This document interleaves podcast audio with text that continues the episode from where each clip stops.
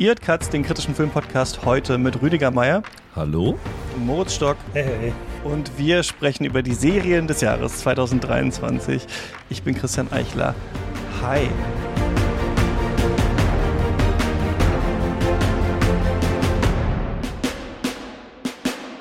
Es ist der 30. November, wo wir gerade aufnehmen. Ich glaube, so früh waren wir äh, noch nie dran. Schön, dass ihr beide da seid. Ähm, wir machen auch in diesem Jahr bei Katz einen kleinen Serienrückblick. Wir sprechen über die Serien, die wichtig waren, die irgendwie den Diskurs bestimmt haben, die wir so gesehen haben. Dieses Jahr in etwas anderer Konstellation als in den letzten Jahren. Ähm, ich habe das in den letzten Jahren mit äh, Vanessa Schneider gemacht und mit Hannah Huge. Diesmal war es so, Vanessa konnte nicht, dann habe ich äh, Rüdiger gefragt, ob er kann, dann konnte da aber Hannah nicht, also habe ich Moritz gefragt und jetzt rede ich mit euch beiden und freue mich aber wirklich sehr darüber, weil ihr, glaube ich, auch nochmal ganz ähm, interessante Perspektiven hier mitbringt.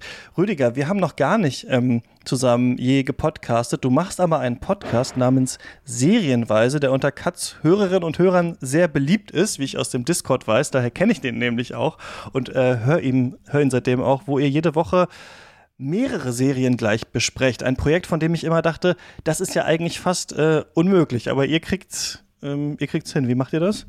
Ja, wir sind beruflich im Serienbusiness beziehungsweise Serienkritiker und von daher müssen wir beruflich schon relativ viel schauen und dann haben wir uns irgendwann vor, weiß ich nicht, sechs Jahren gedacht, lass uns da mal einen Podcast drüber machen und die Gespräche, die wir früher mal am Schreibtisch geführt haben, einfach ja, in den Äther zu verlegen. So lange macht er das schon, das wusste ich gar nicht.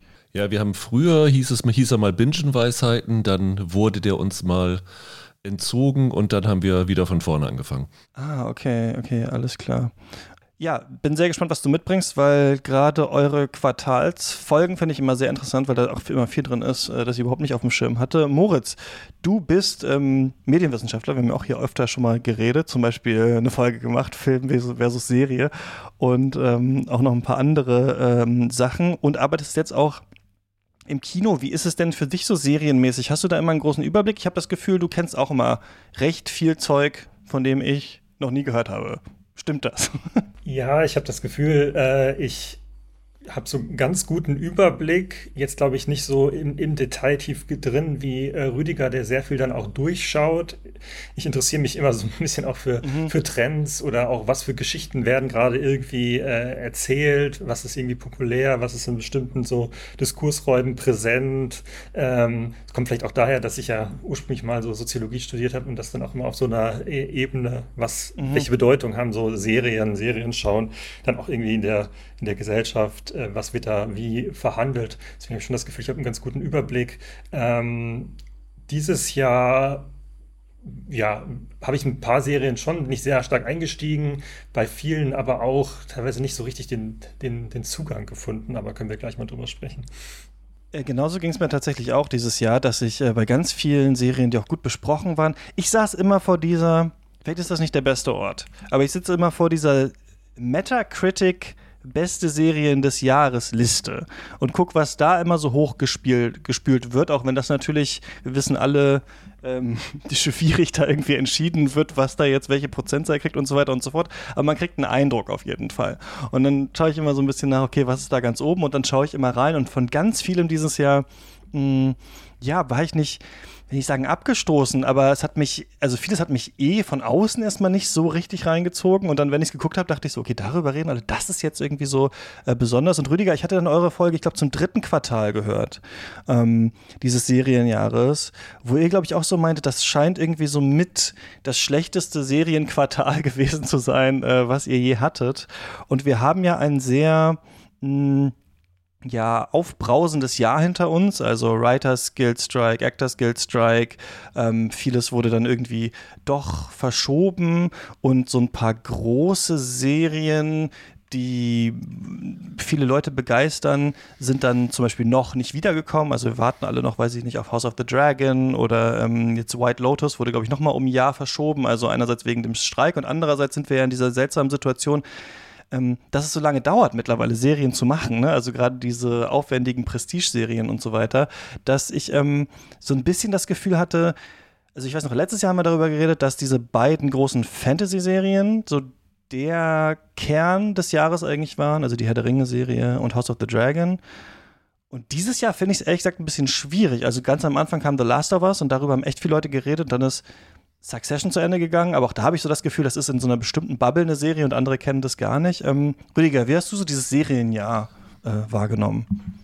Du hattest mir ja schon geschrieben, dass du so das Gefühl hattest, dass dieses Serienjahr irgendwie ein bisschen schwächer ist als die letzten, dass du tatsächlich nichts gefunden hattest. Und da habe ich mir tatsächlich ein bisschen Gedanken über dieses Serienjahr, Serienjahr gemacht und ähm, ich habe ein Gef Gefühl, woran das liegt, weil ich glaube, dass über insgesamt dieses Serienjahr gar nicht so schwach gewesen ist. Es hat sich auch noch nicht der Streik oder so ausgewirkt, weil ich glaube, ich habe mal so eine Liste aufgestellt an Staffeln, die dieses Jahr in Deutschland gestartet sind.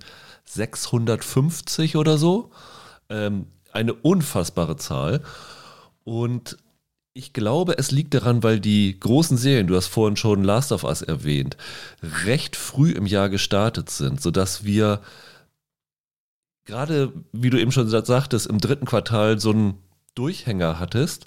Und dann hast du das Gefühl, das Serienjahr war eher schwach. Ich glaube, das ist der eine Grund. Der andere Grund ist, dass, glaube ich, ziemlich viele vorab gehypte Serien enttäuscht haben.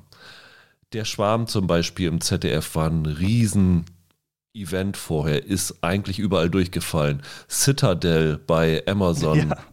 Oh Gott. Ein Riesenflop. Die neue Serie von Euphoria-Macher Sam Levinson, The Idol, nur verrissen worden. Alles, was Marvel gemacht hat, Secret Invasion, ähm, das sind so diese Prestige-Serien, die irgendwie gefloppt sind.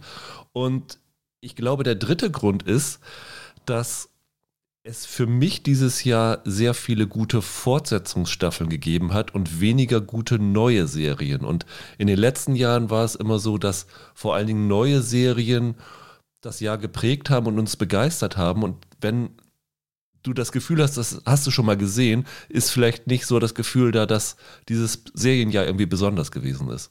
Klar, dazwischen muss man immer trennen. Moritz, wie hast du es so wahrgenommen? Ähm, ich nehme das so wahr, dass es irgendwie immer weiter so ein bisschen zerfasert und ausdifferenziert, ähm, dass es irgendwie noch sehr wenig Serien gibt, die dann so wirklich längerfristig den Diskurs prägen. Ähm, so eine Überserie wie Game of Thrones, ähm, da gibt es natürlich House of the Dragon, aber da habe ich auch das Gefühl, dass es hat nicht mehr so die Zugkraft. Wenn man sich dieses Jahr anguckt, ist dann vielleicht eine von diesen so klassischen Prestige-Serien, die sehr lange den Diskurs geprägt haben, tatsächlich irgendwie Succession, aber das ist auch im Vergleich zu vielen Serien vorher viel kleiner und viel ähm, mhm. spezifischer. Ähm, und dann differenziert es sich aus, also in, in so bestimmte ähm, Blasen, wo dann auch bestimmte Serien diskutiert werden. Marvel-Blase, diese ganzen Franchise-Blasen. Ähm, dann gibt es sich auch äh, deutsche, deutsche Serien, Experimentalserien. Äh, aber ich habe selten tatsächlich noch das Gefühl, dass so ein auch in meinem Umfeld, Umfeld so ein Watercooling-Effekt äh, eintritt, wo man das, wo man so einen Resonanzraum hat für jetzt eine Serie. Das war vereinzelt vielleicht äh, bei Succession und dann vielleicht auch vereinzelt bei der zweiten Staffel von The Bear, wo ich das wirklich viele Leute getroffen mhm. habe, die das gesehen haben.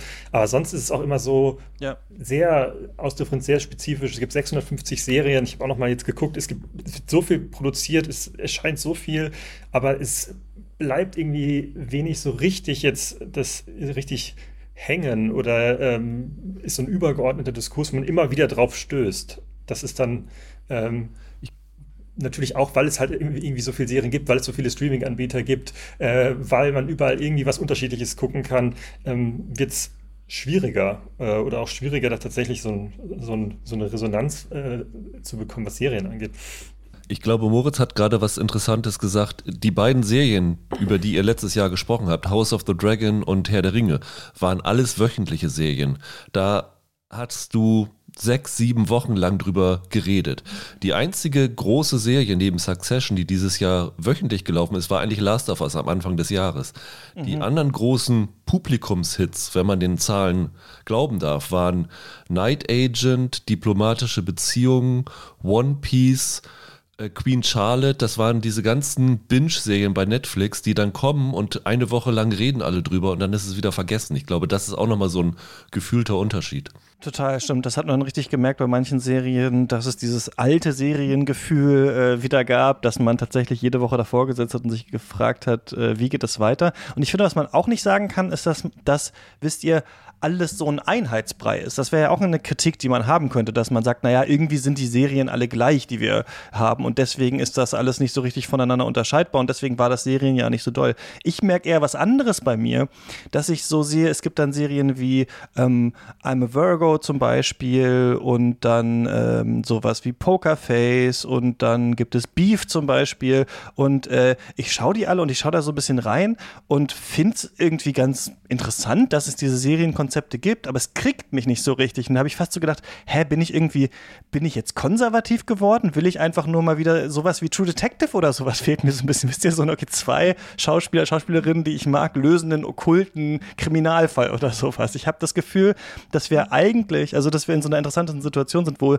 der Serienkosmos wirklich stark aufgefächert ist, sodass es ganz, ganz viele verschiedene Sachen gibt. Aber ich dieses Jahr bei mir festgestellt habe, ich komme gar nicht so richtig rein oder ich weiß gar nicht so richtig, was ist denn das jetzt? Also zum Beispiel so eine Serie bei Apple, Silo zum Beispiel, ja, wo ich dann so den Trailer sehe und denke, okay, die leben da irgendwie unter der Erde, weiß ich nicht so genau. Das habe ich irgendwie bei mir ganz stark gemerkt. Und ich glaube, aber es liegt auch daran, dass ich äh, von Serien, denen ich eine Chance gegeben habe dieses Jahr, sehr enttäuscht war, dass ich so ein bisschen dann gemerkt habe, irgendwie, da habe ich jetzt reingeschaut, da habe ich reingeschaut, das hat mich alles nicht interessiert, deswegen ähm, bin ich nicht so bereit, jetzt noch viel mehr Sachen eine Chance zu geben, sondern schaue mir jetzt nur noch das andere an. Also wisst ihr, wenn quasi Sachen, die sehr gut bewertet sind, mich irgendwie gar nicht interessiert haben, dann ähm, werde ich misstrauisch. Aber vielleicht habt ihr ja noch ein paar Sachen dabei, äh, die gut sind. Ich habe auf jeden Fall auch ein bisschen was ähm, gesehen. Wir haben jetzt schon so ein paar Sachen angesprochen. Vielleicht ähm, gehen wir einmal kurz rein bei ähm, Succession. Die Serie ist zu Ende gegangen. Wir haben eine längere Folge hier bei Katz drüber gemacht. Sehr lange Folge habe ich gemacht mit Sascha Brittner zusammen, zwei Stunden lang.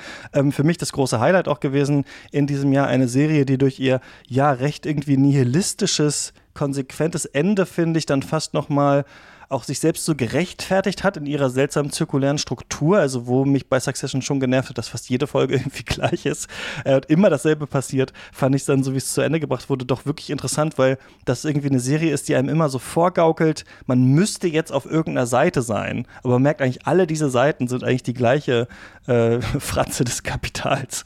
Ähm, also mir hat das auf jeden Fall Spaß gemacht, das so zu Ende ähm, gehen zu sehen. Ähm, Rüdiger, was hältst du davon? Bin kein so großer Succession-Fan. Ich bin da sehr, sehr spät reingekommen. Ich habe damals in die erste Staffel geschaut und gleich beim Baseballspiel gedacht, die mag ich alle nicht, auf das habe ich keine Lust. Und mhm. äh, dann bin ich wieder in der dritten Staffel reingekommen und fand die irgendwie ganz cool. Also da war ich irgendwie in der richtigen Stimmung, wenn dann Tom da Angst hatte, ins Gefängnis zu gehen. Und da bin ich ein bisschen dran geblieben, aber es ist nicht so, dass ich da mit dem Herzen komplett dabei war. Das ist eher so für mich eine Serie, die ich bewundere, anstatt sie zu lieben. Das ist vielleicht so mein Gefühl, wie du das dieses Jahr bei vielen Serien hattest. Also mhm. ich habe grundsätzlich ein Problem öfter mal mit Serien, wo ich keine Identifikationsfiguren habe. Das ist Succession natürlich in Reinkultur. Ja, ja. Aber äh, großartig. Also die, die, äh, sagen wir mal, die Flugzeugszene in der was vierte Folge Sensation. Mhm, ja. Also das ist natürlich eine, die dieses Jahr in Erinnerung bleibt. Ja, da, da, trifft sich das manchmal, also in der Folge hat sich vor allem getroffen, dass es so menschlich nachvollziehbar ist und natürlich sonst überhaupt nicht nachvollziehbar, wie die sind und was die machen äh, und so. Aber ähm, ja, da ist mir auch nochmal aufgefallen, ja dieses Thema Erbschaft, ne? Erbschaftskriege und sowas, eins, was ja die Menschheitsgeschichte schon beschäftigt, seit wirklich den ersten Epen, die wir ähm, haben, ist scheinbar immer noch stark. Also äh, The Fall of the House of Usha war ja, äh, Usha war ja auch so eine Serie dieses Jahr und House of the Dragon auch. Also das scheint so ein kleines Re Erfolgsrezept auf jeden Fall zu sein, was man immer äh, bringen kann. Moritz, bist du äh, Succession-Fan? Ja, ich ähm, fand es eigentlich auch immer extrem faszinierend, auch bestimmte Elemente, die du schon genannt hast, die mich teilweise ein bisschen abgestoßen haben, zum Beispiel diese permanente permanente Wiederholung oder diese Wiederholungsstruktur oder zirkuläre mhm. Struktur, die sich mir aber dann am Ende auch nochmal extrem gut erschlossen hat. Also dass man auch doch irgendwie mit diesem seriellen Prinzip irgendwie sehr, mit dem klassischen seriellen Prinzip irgendwie Wiederholung, Variation, aber auch diese Variation immer so ein bisschen minimal. Das sind dann irgendwelche wechselnden Innenräume oder Anlässe, die auch niemand mhm. versteht. Aber dann auch so das Spiel mit Figurenentwicklung. Man will ja immer, dass es irgendwie Entwicklungen gibt, dass Figuren sich weiterentwickeln, dass es irgendeine Heldenreise gibt. Aber dass die Serie einen dann über so einen auch relativ langen Zeitraum und so viele Folgen das dann immer so ein bisschen vorgaukelt und dann am Ende sagt, nee, eigentlich ist hier nur die Wiederholung und alles ist irgendwie Wiederholung und man, Ja. man, man kommt auch nicht raus und Menschen entwickeln sich auch nicht so einfach weiter und lernen was und, Ja. äh, und das mochte ich halt tatsächlich auch sehr. Ich habe dann auch noch mal in die ersten Folgen der ersten Staffel reingeschaut und habe da schon gemerkt, ach krass, was da alles schon angedeutet wird, was da für Konflikte etabliert werden, die eigentlich am Ende fast die gleichen sind. Ähm, was ich dann doch extrem faszinierend und extrem spannend und extrem, äh, ja, so ein bisschen fatalistisch bitter, aber dann doch durch die guten Schauspielenden und das extrem gut geschriebene und auch den, den Humor mich das dann doch nicht so wie manch andere Serie, die nur so mit, ähm, ja, eigentlich mit Antagonisten operiert, dass mich das dann nicht nur so abgestoßen hat, sondern dass ich das einfach faszinierend äh, und äh, äh, ja, irgendwie brillant finde, vielleicht so dieser, äh, wo wir in der letzten Folge drüber gesprochen haben, dieser narrative Spezialeffekt von Jason Mittel, wo man so ein bisschen bewundert, wie, eine, wie eine Serie so aufgebaut ist und wie sie so zusammengeführt wird. Das fand ich bei, glaube ich, bei Succession äh, extrem faszinierend und was ich auch bei wenigen Serien dieses Jahr ähm, hatte. Und wie aufwendig, finde ich, es ist. Also, das ist was für eine Serie, die ja nicht ein, sagen wir, ein Fantasy-Setting oder sowas hat, ne? wo wir sagen können, okay, da brauchen wir jetzt auch viel CGI und tolle Sets und so weiter. Succession müsste ja nicht immer auf diesen ganzen prunkvollen Partys und auf Yachten und in Kirchen und sonst wo spielen mit unglaublich vielen Statisten. Aber hier, ich finde, ab und zu merkt man mal so eine äh, Prestige TV-Magie in Serien, ähm, dass man einfach merkt, da ist richtig viel Geld dahinter und man sieht das auch. Und bei Succession, finde ich, merkt man es irgendwie im Writing, im Spielen, darin, wie die ähm, Extras aussehen und so weiter. Das ist interessant und äh, oder das ist ähm, beeindruckend. Und ich finde, eine andere Serie, die jetzt nicht von HBO ist, aber ähm, bei der man das auch ein bisschen merkt, ist The Bear, die sie ja wirklich so ihren Status als Kultserie, finde ich, zementiert hat. Ähm, mit der zweiten Staffel jetzt, die, da geht es ja um Menschen, die in so einem ja, abgehalfterten äh, Restaurant ursprünglich arbeiten, das sich jetzt in so eine Fine Dining Bude irgendwie äh, umbaut. Jeremy Allen White, so ein richtiger Shootingstar aus dieser Serie irgendwie äh, äh, geworden, den wir jetzt ähm, öfter sehen, aber auch seine, ähm, der Co-Star eigentlich, ähm, die das Restaurant mit ihm leitet, eigentlich ja auch. Mittlerweile sehen wir sie in, in, in anderen Rollen. Ähm, ja, eine Serie, die ich nicht besonders mag. Rüdiger, wie ist das denn bei dir? Für mich das Beste, was ich in diesem Jahr gesehen habe. Es ist der helle Wahnsinn. Ich war letztes Jahr schon begeistert davon, hatte da so ein bisschen Bauchschmerzen und wusste auch, das ist nicht eine Serie für jeden, weil das so unfassbar hektisch ist. Und das ist eigentlich so die Kernaussage, die jeder wiedergibt, der diese Serie gesehen hat. Wenn du einen stressigen Arbeitstag hattest, willst du nicht The Bear gucken, das macht dich K.O. Und die zweite Staffel fand ich wirklich bewundernswert, weil sie sich eigentlich nochmal selbst neu erfunden hat. Die erste Staffel war so dieses, wir zeigen den Alltag in einer Küche, wie stressig das da ist, wie die Leute sich gegenseitig anschreien. Und diese zweite Staffel ist eigentlich eine Charakterstudie gewesen, wo jede Folge ähm, eine andere Figur in den Vordergrund stellt, weil das Restaurant wird ja, wie du schon eben gesagt hast, umgebaut. Es ist kein aktiver Betrieb, zumindest in den ersten Folgen. Und dann können die sich die Zeit nehmen und die einzelnen Figuren voll vorstellen. Und was die da an feinen kleinen Geschichten gemacht haben, das ist, was Drehbücher angeht, für mich das Beste, was ich in diesem Jahr gesehen habe. Und ich kann die Dialoge in Succession und so einschätzen, aber die Figurenzeichnung bei The Bear ist für mich der helle Wahnsinn gewesen. Und die vierte Folge, die sich auf den Pati- Patissier in Kopenhagen konzentriert, oder die siebte, die sich auf Cousin äh, konzentriert, das waren Perlen der Serienwelt, würde ich sagen. Ja, ich würde ähm, Rüdiger da äh, größtenteils zustimmen. Also ich bin da so ein bisschen skeptisch reingegangen, weil ich so dachte, sozusagen dieses, dieser, diese Neuanordnung auch des, äh, des, des Erzählraums, dass es jetzt irgendwie um Fine Dining gehen soll und das Erzählziel dann ist, wir müssen jetzt dieses Fine Dining auf die, auf die Reihe kriegen, das konnte ich irgendwie verstehen. Das hat natürlich auch eine bestimmte Spannung erzeugt, aber fand ich dann nicht mehr so interessant wie so ein bisschen dieser Sandwich-Shop, der mich eigentlich dann schon in der ersten Staffel sehr stark fasziniert hat.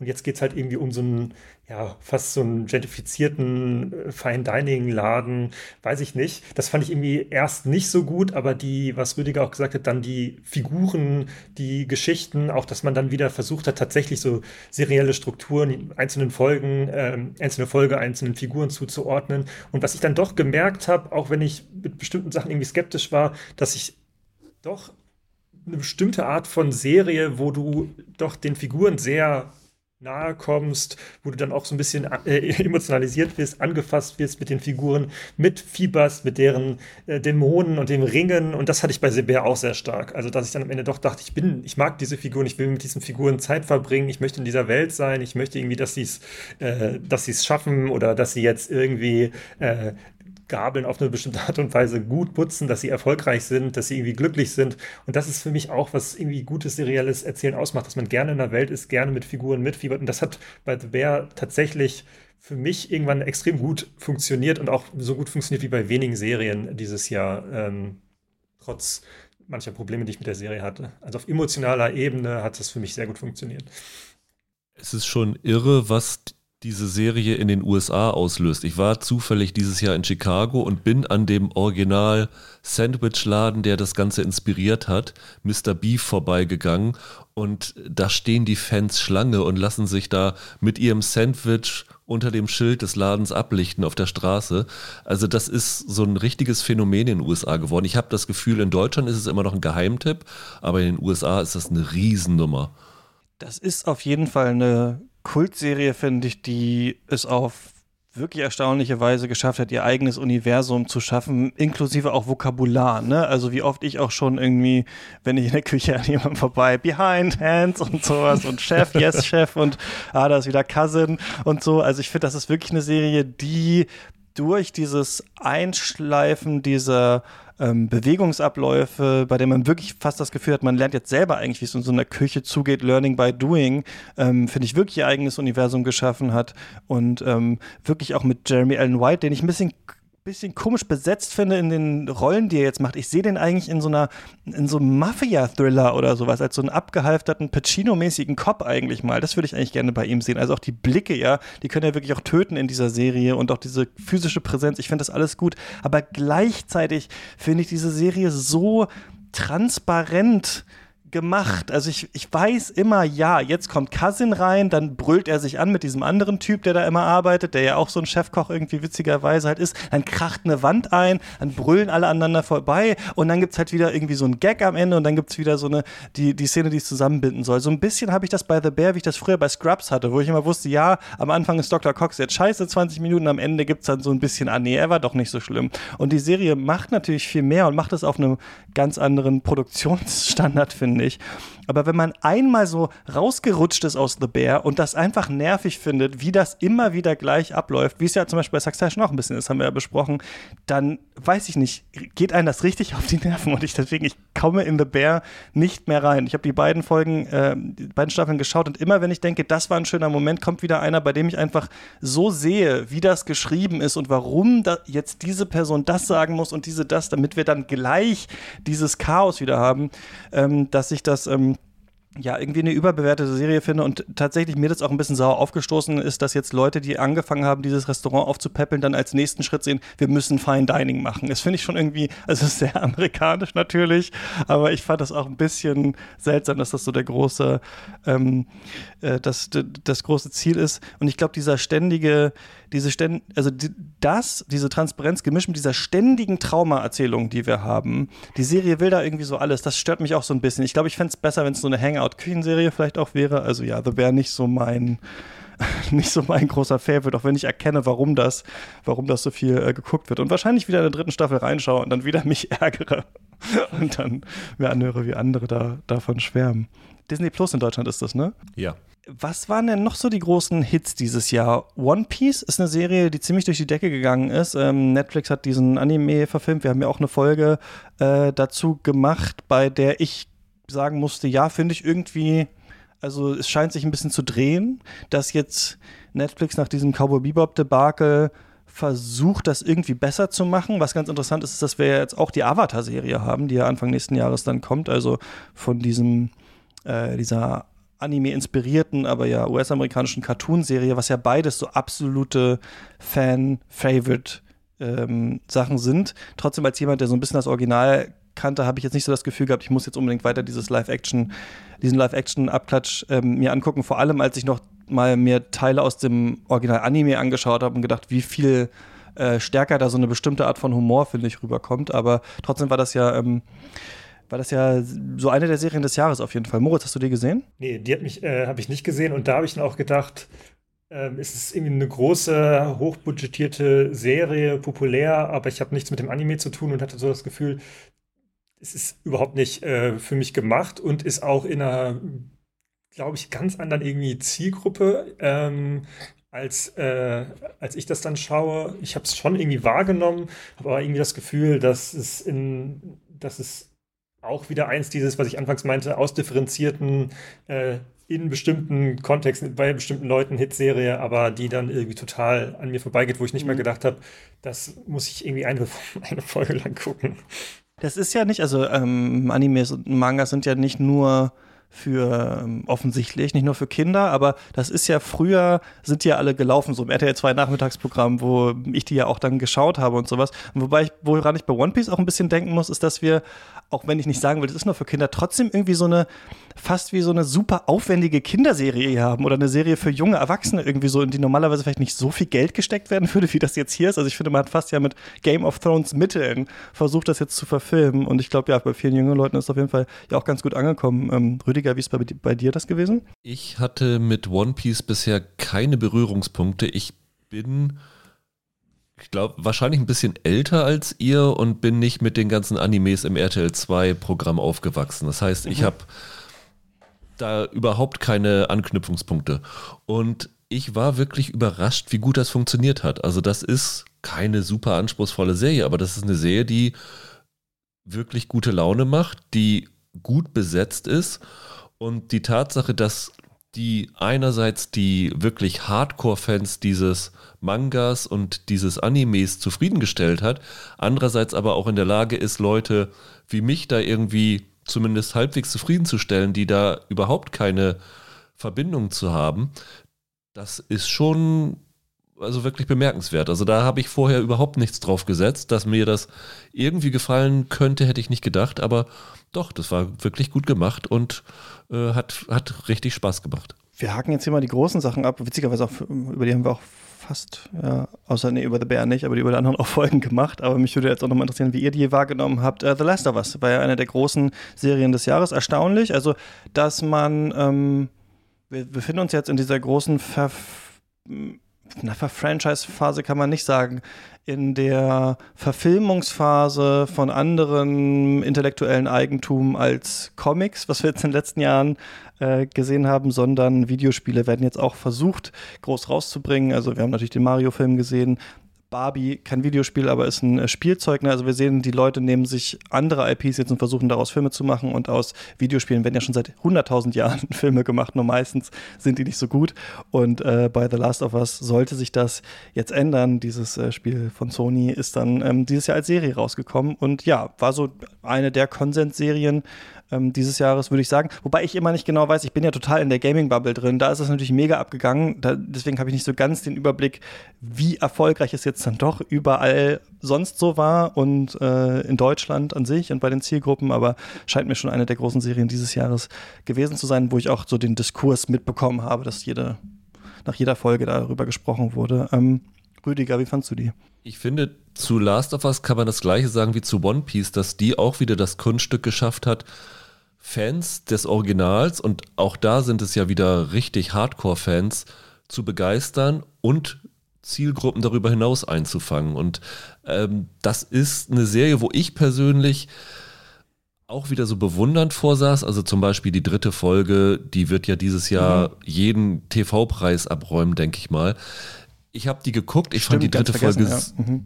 ich fand die dritte Folge super aber ich habe dann irgendwie während des Verlaufs geguckt, weil ich habe die anders als ihr nicht im Wochenrhythmus, sondern ich glaube, die hatten damals schon sieben Folgen bereitgestellt geschaut. Und sie hatte mich in dem Moment dann rausgerissen, weil du guckst die dann in einem Abwasch weg und auf einmal kommt eine Folge, die komplett anders ist, wo eigentlich die Hauptfiguren überhaupt keine Rolle mehr spielen. Und das hatte mich in dem Moment ein bisschen aus der Bahn geworfen. Aber für sich betrachtet ist diese Folge ein absolutes Meisterwerk. Und da sind noch zwei, drei andere, die sensationell sind. Ähm, mich hat es emotional jetzt nicht so mitgenommen, aber auch das ist wieder eine Serie, wo ich total verstehen kann, warum die so eine riesen Fangemeinde hat, warum die so gut angekommen ist und jeder Emmy, jeder Golden Globe, der an die geht, ist hochverdient. Ich fand auch diese Nick Offerman-Folge sehr beeindruckend, habe mich da auch gerne irgendwie so ein bisschen emotional von manipulieren lassen und auch so die große Geste, der große melodramatische äh, Zuschnitt hat mir irgendwie gut gefallen. Die Serie äh, an sich, ich habe jetzt nicht so viel Kontakt zu Videospielen und äh, kannte das äh, Videospiel vorher auch nicht.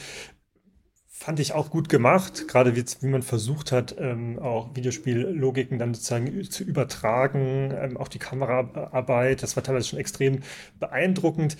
Ich habe nur gemerkt, dass ich so ein bisschen ermüdet bin von diesen Dystopie, ähm, so eine fatalistische Sicht auf die Menschheit. Ähm, die Menschheit ist sozusagen in so einer Ausnahmesituation und muss ins Überleben kämpfen. Ähm, Eltern müssen ihre Kinder äh, äh, ähm, erschießen. Ähm, müssen, äh, äh, so, so dieses, wo ich so denke, dachte ich irgendwann, diese graue Welt, wo man dann durchzieht und natürlich der Mensch ist irgendwie böse und alle sind irgendwie abgefuckt, aber es gibt auch noch so den einzelnen guten, äh, bärigen mhm. Typen, der dann auch wieder sein Trauma verarbeiten muss und eine Ersatztochter finden muss da war das vielleicht, was du eben bei Sever gesagt hast, dieses Transparente, wo ich so dachte, diese ganzen einzelnen Bausteine und äh, Zuschnitte, das war irgendwann für mich einfach, da wollte ich einfach nicht mehr so gerne in dieser Welt sein und ich wollte mich da nicht gerne mehr beschäftigen und dachte so, oh nee, also das ist jetzt irgendwie so als, als, als Serienunterhaltung gibt mir das irgendwie nicht, nicht so viel. Also unabhängig von dieser Nick Offerman-Folge, wo die noch so ein bisschen anders funktioniert, aber als es dann so weitergeht und die ganzen drastischen Plot-Twists dann aufploppen, wo auch schon Freundinnen von mir, die das auch als Screener gesehen haben, gesagt haben, wow, was da passiert, das war mir dann alles einfach zu, ja, irgendwie zu blöd, teilweise auch, ja. Christian, du als Gamer, mhm. Christian, du als Gamer, ähm, wie ist das, wenn du das guckst und diese Geschichte schon mal ja, selber wahrscheinlich durchgespielt hast? Ist das dann irgendwie, ah, das ist jetzt, darauf habe ich gewartet auf diese Szene oder wie gehst du an so eine Serie ran?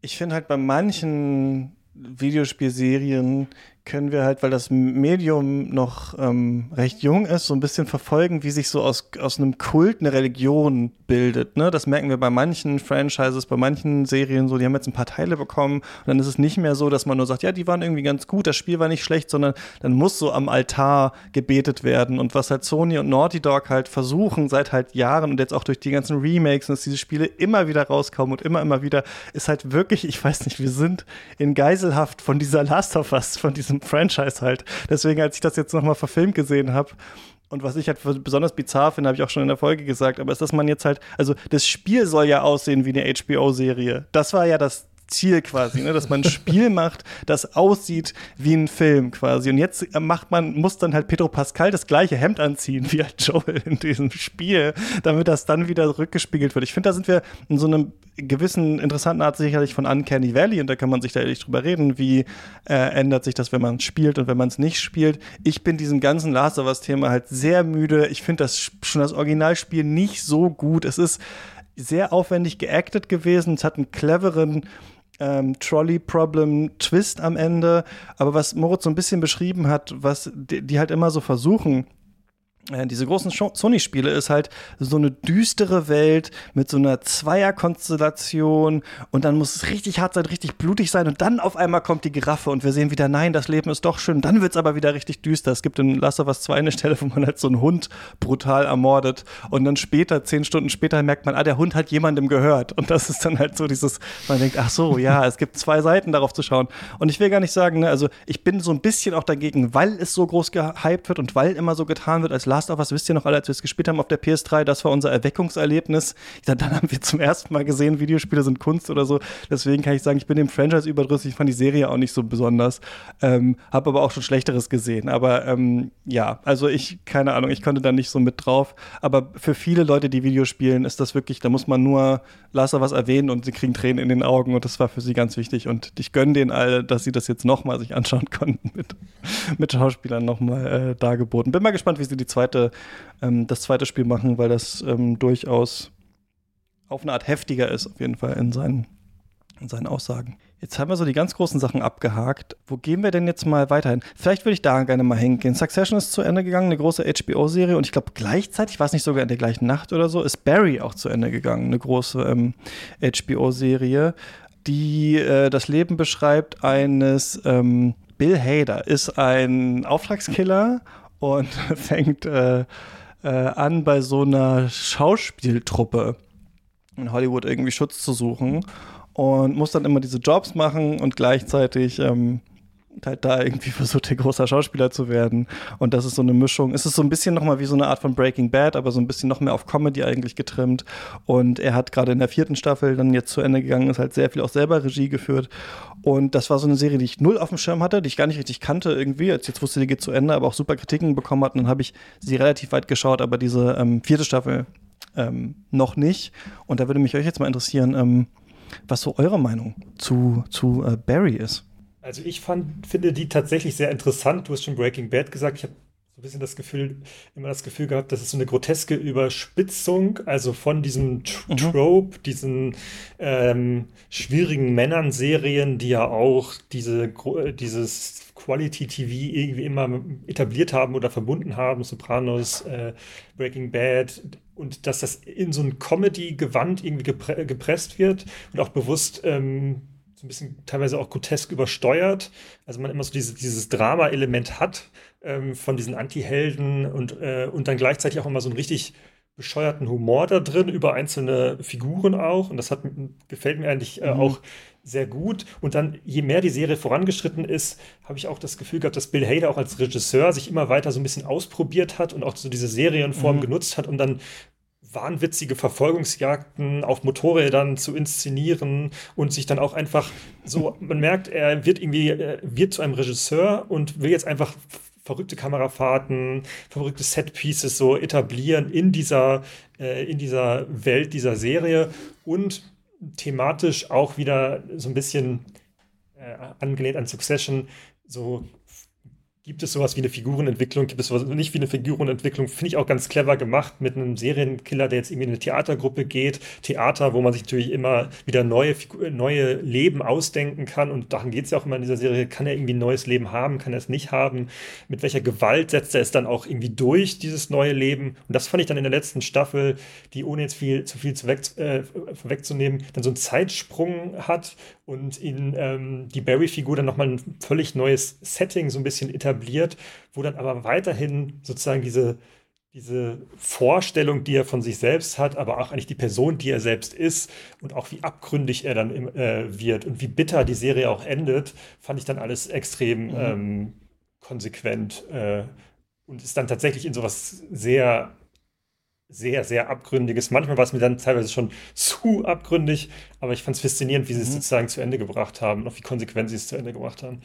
Ich könnte jetzt mit dem, was ich darüber gelesen habe, versuchen zu faken, dass ich mich mit der Serie auskenne, aber das ist tatsächlich mein einer großer Whitespot in diesem Jahr. Ich habe Barry damals nie angefangen und bin nicht dazu gekommen, dann diese drei Staffeln nachzuholen. Das macht einfach keinen Sinn, da in der vierten Staffel einzusteigen und deswegen ist das bei mir noch auf meiner langen Liste von Serien, die ich noch irgendwann mal nachholen muss.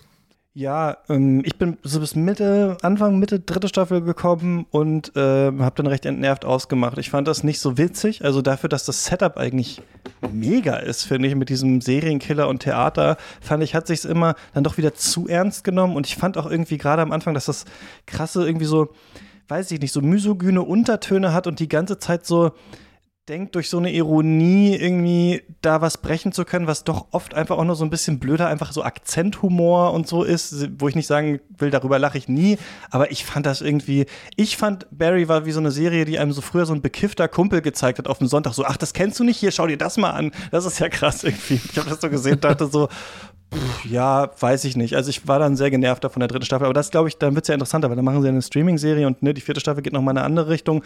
Also ich bin doch eigentlich interessiert, wie es zu Ende geht, wenn du jetzt gerade sagst, Moritz, es wird düsterer und so, aber ja, also mein, mein Ding war das irgendwie, irgendwie gar nicht so richtig, ja. Aber ja, super Kritiken, ja, ähm, bekommen. Wo sollen wir denn weitermachen? Rüdiger, du hast jetzt äh, genau Barry nicht gesehen. Willst du mal irgendwas reinschmeißen? Ähm, vielleicht bleiben wir vielleicht noch so ein bisschen in so Prestige-Serien des Jahres. Hast du noch irgendwas, bei dem du so das Gefühl hast, das wurde viel besprochen oder ähm, ja, muss hier erwähnt werden. Muss es was Positives sein? Nö, muss es nicht. Also der Schwarm ist definitiv eine der Serien, über die in Deutschland viel geredet worden ist und mhm. äh, ein, ich glaube, finanzieller Erfolg fürs ZDF. Die haben es ja auch in jede Menge Länder verkauft, aber huiuiui, das war ein Griff ins Klo, würde ich sagen. Ich weiß nicht, habt ihr das gesehen? Nee, ich nicht. Nee, ich finde es aber interessant, weil ich eben mir noch ähm, angeguckt habe, dass ähm, welche Serien beim Deutschen Fernsehpreis gewonnen haben und dann tatsächlich als bester Mehrteiler hat der Schwarm gewonnen äh, und ich da auch tatsächlich relativ viel Negatives von gehört habe. Meine Freundin das Buch, das dieses Jahr das erste Mal gelesen hat im Urlaub und von dem Buch schon recht angetan war und dann auch die Serie geguckt hat ja. und dann auch sehr entsetzt war. Also äh, deswegen hm, habe ich es hab dann gar nicht mehr mitgeguckt, aber ähm, und auch mit, ähm, äh, mit Yannick auch, habe ich auf der Berlinale kurz darüber gesprochen, da muss ich gerade dran denken. Und dass äh, ich das interessant fand, dass es ja eine der teuersten Serie, äh, deutschen Serien aller Zeiten ist und es dann doch irgendwie so überhaupt nicht funktioniert hat oder man dann doch irgendwie nicht geschafft hat oder vielleicht doch nicht die Produktionsmittel hat, obwohl es so teuer war, dann tatsächlich so eine große Geschichte auch mit großen Effekten zu erzählen. Oder äh, was würdest du sagen, Rüdiger? Was waren die, waren die Probleme? Ja, also, dass die so teuer war und dann so eine Tsunami-Szene hinzulegen, die so schlecht aussieht, also das geht gar nicht. Aber was ich als jemand, der das Buch nicht kenne, mit dieser Serie vor allen Dingen für ein Problem hatte, war, du guckst drei Folgen und du weißt nach drei Folgen immer noch nicht so richtig, worum es in dieser Serie überhaupt gehen soll. Und das ist einfach ein ganz, ganz mieses Worldbuilding, wo man sich, obwohl der Showrunner ja von Game of Thrones kommt, äh, eigentlich was also das muss man heute besser können, als dieses machen. Also du kannst nicht davon ausgehen, auch wenn es ein riesen Bestseller gewesen ist, jeder diesen Stoff kennt und du musst irgendwie es schaffen, dass die Leute abgeholt werden, dass die Leute in diese Geschichte reingezogen werden. Und ich, ich finde Leonie Benisch zum Beispiel, die die Hauptrolle spielt, ganz toll. Ich habe die in vielen Rollen gesehen, wo ich sie wirklich großartig finde. Aber die kämpft hier auch gegen ein Drehbuch an, das funktioniert einfach nicht. Und das ist handwerklich einfach nicht gut gemacht und das ist ein Problem. Wie waren das an sich so bei deutschen Serien in diesem Jahr? Moritz, du hast es neulich auch nochmal im Discord gepostet, dass da schon auch recht viel irgendwie rausgekommen ist. Bei Filmen hat man immer so das Gefühl, also jetzt zum Beispiel die dritte Staffel Discounter ist jetzt rausgekommen, das sieht man natürlich prominent, wenn man auf Amazon geht. Aber sonst ist ja viel immer irgendwie in den Mediatheken und ich merke immer, ich krieg's nicht mit. Also ich kriege immer kaum mit, wenn irgendwas davon äh, erscheint und höre dann, ah, das soll irgendwie ganz gut sein, ah, da geht's ja dann irgendwie da und da drum. Also die deutsche Serienlandschaft ist ja auf jeden Fall ähm, am Start, aber ich bin oft recht oblivious, was da überhaupt alles so los ist. Mo, hast du da äh, dich immer so ein bisschen durchgeschaut dieses Jahr? Ja, ich finde es ganz interessant. Es gibt dann, wie wir eben besprochen haben, der Schwarm, wahnsinnig teuer. Dann gibt es auch noch diese Prestige-Projekte wie Babylon Berlin, die auch immer noch läuft und immer noch neue Staffeln ha mhm. hat. Und dann gibt es irgendwie so ganz viel so super kleine Sachen. Ähm, es gibt ja auch dieses, glaube ich, unter anderem auch von ZDF Neo initiierte ähm, wie Instant-Serien oder so, so Serien mit sehr kurzen äh, Folgenlängen, so 10, 15 Minuten, teilweise auch noch in der Pandemie, aber teilweise auch jetzt immer noch, wo man dann ein kleines Produktionsteam, äh, meistens auch äh, junge Leute, teilweise auch so Bild- und Tonfabrik äh, beteiligt, ähm, ähm, so Schlafschafe oder ähm, draußen, wo man dann auch an, an, so aktuelle, so ein bisschen gesellschaftspolitische Diskurse anknüpfen will. Mhm. Finde ich meistens nicht so richtig gelungen. Man liegt alles so ein bisschen wie so ja, Studierendenprojekte. Ähm, dann gibt es ganz viele Serien, die immer so sechs Folgen haben, wo man was ausprobiert. Serien irgendwie, ähm, eine Serie, ähm, die heißt Tod in Lebenden, die so ein bisschen so eine Impro Improvisationsserie ist, wo so eine ähm, Berlin-Klischees oder so eine äh, polyamore WG plötzlich äh, mit Gewehren versucht, gegen den Klimawandel vorzugehen. Alles improvisiert, aber fand ich mhm. von der Prämisse interessant beim Lesen. Und als ich jetzt reingeguckt habe, dachte ich so, das ist aber alles irgendwie so wahnsinnig irgendwie angestrengt, artifiziell. Und es trägt für mich einfach keine Serie. Also als Experimentalfilm äh, vielleicht, der irgendwie 70, 80 Minuten geht, aber jetzt äh, auch 180, 190 Minuten sich da durchgucken, eher, fand ich es eher angestrengt. Also viele irgendwie teure Serien, dann irgendwie so super kleine Nischenserien, die dann auch meistens mit sich an gesellschaftspolitische Diskurse anknüpfen. Und dann gibt es teilweise auch so Versuche, so deutsches, finde ich, so irgendwie Prestige-Fernsehen oder zu machen, Und das war eigentlich ähm, ja irgendwie mein negatives Highlight dieses Jahr, wo ich immer noch dran denken muss. Die Serie, ähm, gestern waren wir noch Kinder, die Anfang des Jahres gelaufen ist, auch relativ erfolgreich gelaufen ist, jetzt auch tatsächlich den deutschen Fernsehpreis als beste Serie bekommen hat äh, oder als das beste Drehbuch tatsächlich, wo ich wirklich dachte, das ist ähm, irgendwie eine Parodie auf so Drehbuchratgeber oder auch eine Parodie auf so Traumaplot-Erzählungen. Also da geht's, ähm, die Serie fängt damit an, dass äh, Bilderbuchfamilie, alles sozusagen gleißend helles Licht, alle sind eigentlich glücklich und dann bringt der Ehemann plötzlich an einem, äh, am, am Geburtstag seiner Frau seine Frau um. Und dann geht es darum, warum hat der Ehemann seine Frau umgebracht? Und dann gibt es ganz viele Rückblenden und jede einzelne Figur, die in dieser Serie auf, äh, auftritt, ist so überlagert mit Traumata. Also man hat so das Gefühl, jede Figur ist etwas unfassbar Schreckliches und Schlimmes passiert. Äh, die Schwester vom Hauptprotagonisten wird irgendwie von einer Wespe gestochen und stirbt. Ähm, er sozusagen, der Ehemann, ähm, bringt ähm, aus Versehen bei seinem Abiball die Jahrgangsbeste um, indem er äh, den, ähm, so, so einen Anhänger von einem Lastwagen betrunken entkoppelt, weil er so einen Liebeskummer hat. Dann rollt dieser Anhänger auf die Straße. In dem Moment kommt die Familie der Jahrgangsbesten und das Auto explodiert in einem riesen Feuerball. Äh, und so geht es irgendwie die ganze Zeit weiter. Okay, langsam hast du mich, wenn du noch zwei Szenen erzählst. Und, und, dann taucht ein Polizist auf, der dann auch noch so ödipale Neigungen hat und irgendwie die Unterhose von seiner Mutter trägt. Ähm, und das ist alles aber in so einer Ernsthaftigkeit ähm, durcherzählt, wo ich so dachte, das, also ich war da wirklich perplex. Ähm, und ich rede da mit meiner Freundin heute noch drüber, weil ich das so dachte, das gibt's doch gar nicht. Also, dass man also Figurenzeichnung immer nur als äh, irgendwas Unfassbares passiert, Unfassbares Schreckliches passiert. Und das ist dann auch so kleine Sachen. Die Jahrgangsbeste hat dann auch noch eine Brille und sagt dann noch in der Szene vorher, ah, endlich bin ich mit der Schule äh, fertig, ich habe mich so angestrengt, jetzt beginnt mein tolles Leben. Fünf Minuten später explodiert sie halt in einem Feuerball. Äh, Menschen schreien und weinen und äh, äh, tanzen, traurig und es ist die ganze Zeit immer nur entweder traurig äh, oder dramatisch. Der Vater schlägt seinen Sohn äh, und es geht dann so sechs oder sieben Folgen die ganze Zeit so weiter und man denkt so, wow. Und dann gewinnt es jetzt aber noch den deutschen ähm, Fernsehpreis fürs beste Drehbuch. Und wo ich so dachte, ich fand das, also. Ja, dann können wir es auch lassen. Mir, mir fehlt ja bis heute auch ein Jahr, ein Jahr später irgendwie so die Worte. Das, ich fand das tatsächlich irgendwie so völlig, völlig irre. Eine Influencerin äh, spielt dann auch noch eine, einer, der, einer der Hauptrollen, hat man auch so, so eine TikTok-Anbindung fürs junge Publikum.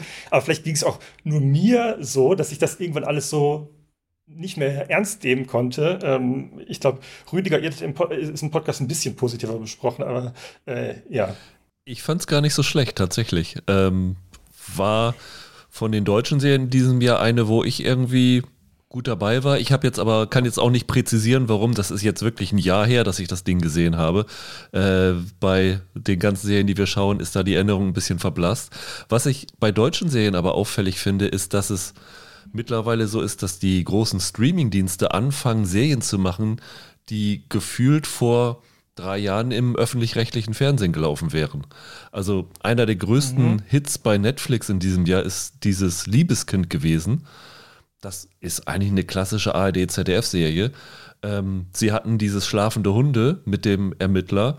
Du hast jetzt bei Disney äh, Deutsches Haus gehabt, was von der Weißensee-Macherin Annette Hess ist, was früher sicherlich auch so wie Weißensee da gelaufen wäre. Das sind alles wirklich gute Serien, aber man fragt sich auf einmal, dieser Erfindungsreichtum, mit dem Streamingdienste angefangen haben, sowas wie Dark, was Serien produzieren angeht, die sonst im Fernsehen nicht möglich wären, Davon mhm. hätte ich gerne mehr und weniger von dem, was man normalerweise im Fernsehen sehen kann. Ist es nicht eh so ein Trend, dass man einfach merkt, die Leute, auch die älteren Leute, sind jetzt halt auf den Streaming-Diensten, also muss man halt was für die produzieren. Also dieses immer, also die Streaming-Dienste haben ja so unterschiedliche Ziele eigentlich. Einerseits brauchen die den neuen heißen Scheiß, um die Leute drauf zu locken, aber die brauchen ja auch einfach irgendwas, was dann halt sich angeschaut werden kann. Und vielleicht, genau, hat man das jetzt einfach in Deutschland auch begriffen, dass man nicht immer, Also gut, reicht ja anscheinend dann doch noch vielleicht für den Drehbuchpreis beim Deutschen Fernsehpreis, aber dass man nicht immer einen Preis fürs Drehbuch äh, gewinnen muss, sondern auch ja irgendwas haben muss, was die Leute schauen. Also würde also ich würde eigentlich wundern, wenn man jetzt einfach Rosamunde Pilcher Filme dann einfach für Netflix vielleicht auch irgendwann einfach dreht. Ja, was ich interessant finde und auch noch mal zu diesen gestern waren wir noch Kinder, was glaube ich, so ein Streaming-Element ist, was dann auch in so eine öffentlich-rechtliche Streaming-Serie dann integriert wurde, ist eben so dieses, so ein initiierendes irgendwie Rätselnarrativ. Also der Vater bringt irgendwie plötzlich unvermittelt irgendwie seine Ehefrau mhm. um, während das Kind draußen spielt. Und dann muss man aber sieben Folgen warten, um das irgendwie aufgelöst zu bekommen. Und das ist äh, etwas, was natürlich im Streaming irgendwie funktioniert. Selbst wenn die Serie nicht so richtig funktioniert, denkt man, ach, es sind ja nur sieben Folgen, ich will jetzt schon wissen, ähm, wie es ausgeht. Und da habe ich das Gefühl, dass das auch häufiger jetzt vorkommt dass man irgendwie so, so, einen, so einen Punkt setzt am Anfang und dann aber auch nicht so viele Folgen hat und das dann sozusagen versucht, äh, dann so aufzulösen, so zu äh, entschlüsseln oder zu entblättern. Ähm, und dass das dann auch, glaube ich, im Streaming ganz gut, ähm, ganz gut funktioniert. Es gibt gerade in der ARD ZDF eine Serie Haus aus Glas. Das kommt jetzt im November, Dezember. Das ist genau das Gleiche. Die fangen auch mit so einem Moment an. Jemand wurde vor äh, Jahren entführt und jetzt ist wieder jemand verschwunden und äh, sowas alles. Also das befruchtet sich gegenseitig schon, die beiden Spielarten. Das hat doch auch ähm, Mike White, ist der White Lotus-Typ, ne? Der hat das doch tatsächlich irgendwann mal in einem Interview einfach gesagt, dass seine vorige Serie die Leute nicht fertig geguckt haben. Also da sind die nicht, sind nicht so viele dran geblieben. Und deswegen haben sie bei White Lotus gesagt, gut, da muss am Anfang jemand sterben, sodass man halt dann nicht weiß, wer es ist. Und dann tatsächlich wurde das ja auch gelobt an der Serie, dass immer dieses Mystery-Element hat. Ähm, ja, wie geht das jetzt weiter? Ach, fast ein bisschen erinnert mich an unsere Twin Peaks Season 2 Folge, ne, wo auch sobald dann Laura Palmer natürlich tot ist, ist äh, natürlich fragwürdig, ne, ob die Serie deswegen schlechter wird, aber es stimmt, es fehlt so ein bisschen etwas, was einen vielleicht bei der Stange hält. Und das scheint immer noch eine Lektion zu sein, die heute noch ähm, ähm, wichtig ist. Rüdiger, du hast ganz kurz Citadel angesprochen. Können wir da kurz mal drüber reden? Das ist von den Russos, war das, ist das, glaube ich, ne? Also, weil ich finde, was wir ja auch jetzt so haben, ist, dass wir einfach richtig teure Serien äh, haben, die ja dann aber schon verfangen müssen. Also, wir haben ja das Gefühl, dass Amazon mit, mit Herr der Ringe ja, also irgendwie es geschafft hat, dass Leute das schon auch schauen und auf die Plattform gegangen sind, aber so richtig ähm, mega eingeschlagen ist das ja auch nicht, aber das war jetzt nun so teuer und hatte so ein großes Franchise, dass die zweite Staffel wahrscheinlich noch eine Chance hat, irgendwie zu landen. Aber dann gab es ja auch Citadel und ähm, Benioff und Weiss von Game of Thrones sitzen jetzt an Three Body Problem, was glaube ich nächsten Januar oder Anfang nächsten Jahres dann auf Netflix März okay rauskommen wird. Und da habe ich jetzt auch noch mal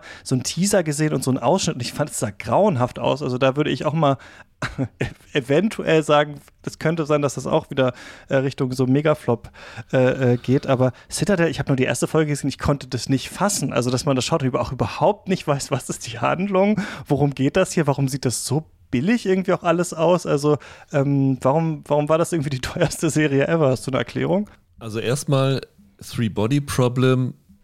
Ich darf nicht drüber reden, aber ich habe schon was von gesehen. Ich glaube, so ein Desaster wird es nicht. Äh, okay. Äh, Citadel ist ich habe im Podcast mal gesagt, ich kann mir nicht vorstellen, dass Jennifer Salke, die Amazon-Chefin, nach dieser Serie noch ihren Job lange behält, weil da hängt ja wirklich so viel von ab. Du hast eben schon gesagt, die haben eine zweite Staffel schon geordert, aber sie haben das ja als Start eines riesen Franchises etabliert. Das soll jetzt ja nächstes mhm. Jahr auch noch ich glaube, Citadel Diana heißt das, die italienische Serie. Dann kommt noch eine indische Serie. Ich meine, eine mexikanische oder spanische Ableger ist auch noch davon geplant. Also das Geld, was in dieses ganze Citadel reinfließt, das müsste, ich würde mal vermuten, eine Milliarde übersteigen.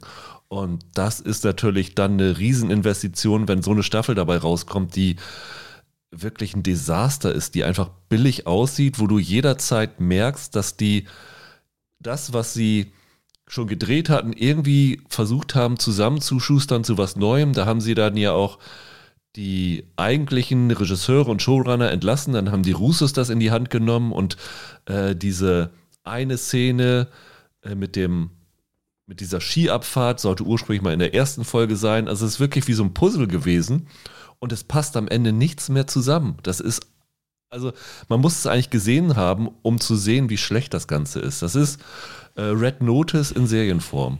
Ja, Moritz, hast du das gescha geschaut? Nee, äh, ich habe es nicht geschaut, aber ich habe auch sehr, äh, ich habe mich über die Besprechung in eurem Podcast sehr gefreut und ich fand das sehr, sehr unterhaltsam. Fand es aber auch manchmal erstaunlich, wie man auch im Streaming-Zeitalter äh, einfach Geld verbrennen kann, mit welchen einfach ohne, dass tatsächlich irgendwas dabei rauskommt. Es ist ja nicht mal so, dass es gibt ja auch Produktionen, die werden dann irgendwie noch geschaut, aber dass man einfach dann Geld verbrennt, das interessiert niemanden. Ich habe niemanden überhaupt nur jemals gehört, der da irgendwie länger drüber gesprochen hat. Äh, mhm. Es ist teuer, es interessiert keinen, es ist irgendwie schlecht und trotzdem wird dann, wenn da irgendwie Millionen, aber Millionen von irgendwie äh, verbrannt, das ist schon, äh, schon irgendwie irre. Und ich bin auch gespannt, wie das wei weitergeht, so ein bisschen den Produktionsprozess, wenn man es jetzt etabliert hat, ein Franchise draus machen will, ob man das jetzt einfach durchzieht, wenn man es halt angefangen hat, oder ob man irgendwann sagt, nee, lassen wir. Ob die anderen Sachen so gut werden, dass man die dann wieder reinholen kann. Eigentlich eine coole Idee zu sagen, wir ähm, machen die Serie direkt international und versuchen die in vier verschiedenen Kulturen irgendwie ähm, anzusiedeln. Aber klar, das war natürlich auch das Jahr, bei dem wir stark gemerkt haben, es funktioniert nicht mehr alles. Ne? Also viele Streaming-Services sind teurer geworden in diesem Jahr, haben die Preise angezogen. Netflix hat jetzt irgendwie auch sein Werbemodell und so. Also wir merken, es muss irgendwie mittlerweile Geld verdient werden, weil die Aktienkurse nicht äh, nur steigen die ganze Zeit. Und dann ähm, ja, wird wahrscheinlich sehr genau auf die Zahlen geschaut werden. Und ähm, ja, Citadel, genau, da haben wir auf jeden Fall nichts von gehört. Mal schauen, ob wir da noch, ähm, ob wir da noch mehr von, von hören werden in, in nächster Zeit und wie es dann mit äh, Three Body Problem ist. Wie habt ihr denn, ich habe hier noch zwei Sachen auf der Liste, da würde mich eure Meinung interessieren. Dann habe ich auch die Serien, mit denen ich nicht so geklickt habe, dieses Jahr dann abgehakt. Ähm, Pokerface wahrgenommen. Das war ja so ein bisschen äh, ähm, wo lief es? Bei Peacock lief das, glaube ich. Ähm, so eine Serie ähm, mit Natascha Leon, die so ein äh, Columbo-Muster hat. Also, dass wir wieder eigentlich so eine klassische Episodenserie haben, auch hochkarätig, hochkarätig eigentlich besetzt. Ähm, Adrian Brody zum Beispiel in der ersten Folge, bei dem wir immer erst sehen, wie ein Mord ähm, vollführt wird, durchgezogen wird und dann sehen wir, wie sie zur Crime Scene kommt, eigentlich zufällig da reinstolpert und sie hat so eine Fähigkeit, dass sie erkennen kann, ob jemand lügt äh, oder nicht und dann merken wir, wie sie dem Täter irgendwie auf die Schliche kommt und es gibt schon auch so noch so einen übergreifenden Plot, ne? Also wir wissen immer, sie wird auch gejagt, sie muss dann von äh, Stadt zu Stadt flüchten. Moritz, was hast du äh, davon gehalten? Du bist doch immer auch ein Verfechter davon, dass die Episodenserie zurückkommt. Ja, ich bin auf jeden Fall froh, dass die ähm, dass hier wieder so eine Episodenserie versucht wurde, war am Ende aber nicht so richtig begeistert. Also mich hat dann die Serie dann doch nicht so richtig gekriegt. Und man muss ja auch wirklich sagen, es ist eine Episodenserie, weil der übergeordnete Handlungsbogen so rudimentär weiterverfolgt wird. Es kommen manchmal immer wieder Momente, wo sie dann entdeckt wird und flieht. Das sind dann aber meistens so zwei, drei Minuten, ähm, die dann äh, dafür genutzt werden, dass sie irgendwie dann an einen neuen Ort kommt. Äh, aber eigentlich ist es tatsächlich so dieses äh, Columbo-Modell. Ähm, was ich aber am Ende glaube ich, warum ich die Serie dann nicht so ähm, überzeugend fand oder nicht so richtig äh, drin war, war, dass ich die Hauptfigur irgendwie nicht so äh, interessant fand, wie jetzt zum Beispiel Peter Falk in Columbo, wo man ja auch mal sehr stark mit diesem Gegensatz gespielt mhm. hat, der so ein bisschen immer herunterkommen wirkende Typ, äh, der dann sozusagen in die, äh, eigentlich immer in die Welt der Reichen und Schönen, in Riesenhäuser geht, wo man dann auch immer diesen Klassenkonflikt immer sofort irgendwie parat hatte, wo ich auch die ähm, Morde irgendwie ausgefeilter fand. Die Columbo-Folgen waren meistens auch länger. Hier fand ich die sozusagen die, die Art und Weise, wie diese Verbrechen dargestellt werden, nicht so spannend. Ich fand die Settings immer spannend, war am Ende aber immer so ein bisschen enttäuscht, dass dann doch nicht mehr draus, ähm, nicht mehr draus gemacht wird. Und ähm, fand es dann auch nicht so clever konstruiert wie so ein Columbo, wo dann immer auf Details geachtet wird, wo dann so ein ganz kleines Detail, was man wirklich immer nur sehr, sehr genau hinguckt, dann dazu führt, dass sozusagen jemand überführt wird oder am Ende nochmal so ein so, so ein Plot äh, konstruiert wird, der dem Zuschauer auch nicht so richtig gezeigt wird, der dazu führt, dass jemand verhaftet wird. Und hier ähm, fand ich die Gastdarsteller, Gastdarstellerinnen gut, die Settings teilweise gut, aber sozusagen die, die Plot-Konstruktion, weil wir halt sehr viel Zeit darauf aufbringen, dahin zu kommen, dass sie eigentlich äh, das Setting zu etablieren. Mhm. Dann taucht sie auf und dann ist meistens nur noch so 30 Minuten übrig und dann finde ich es auch mit diesem die Lügen oder Nicht-Lügen auch nicht so, äh, so spannend tatsächlich umgesetzt. Also ähm, bei vielen Folgen dachte ich, ah, das war's jetzt, ah, da hätte man vielleicht auch noch mehr draus machen können, ah, das ist mir jetzt aber doch ein bisschen zu kurz gekommen, das ging mir jetzt doch irgendwie zu, zu schnell. Also deswegen fand ich so, war froh, dass so eine Episodenserie wieder so ein bisschen versucht wird in dieser Form oder auch in dieser äh, an, an anspruchsvolleren Form, aber insgesamt war ich dann doch so schnell irgendwie ermüdet von dem Konzept. Von Ryan Johnson, das muss ich vielleicht noch sagen, ist die, ne, weil der kam ja quasi, also nachdem er irgendwie so Jump the Sinking Ship irgendwie mit äh, äh, Star Wars da, der ja immer noch unter Fans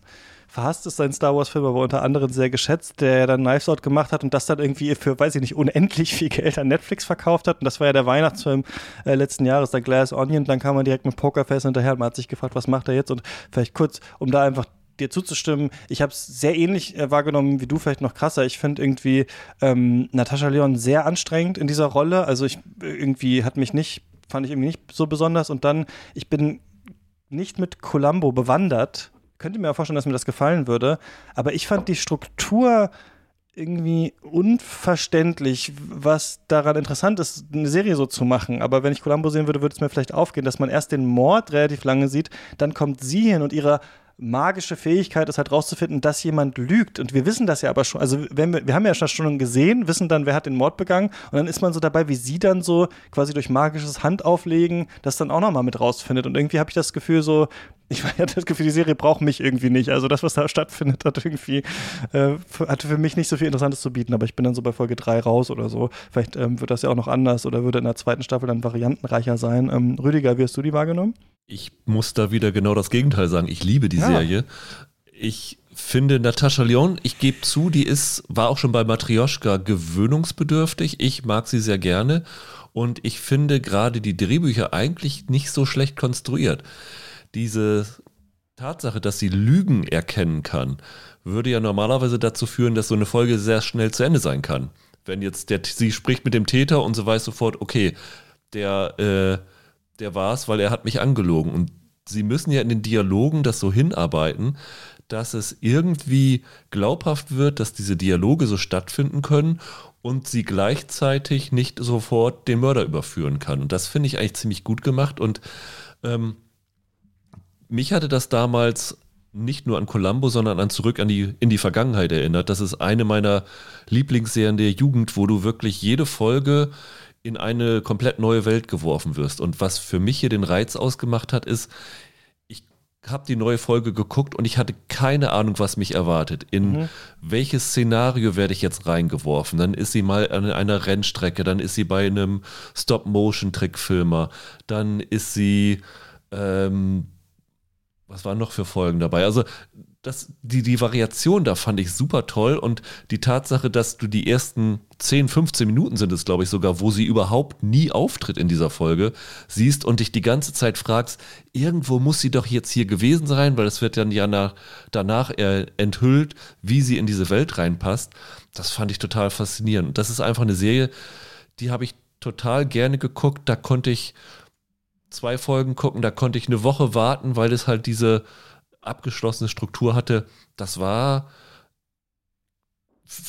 das ist ja aus der Pandemie geboren, diese mhm. ganze Idee und das war für mich die Serie, die mir so ein bisschen das Glauben ans klassische Fernsehen zurückgebracht hat. Und ich würde mir wünschen, dass tatsächlich Fernsehen nicht versucht, Streaming, Streaming nachzuahmen, sondern solche Sachen selber machen würde. Und äh, ich liebe sie. Also, tja, Geschmäcker sind unterschiedlich.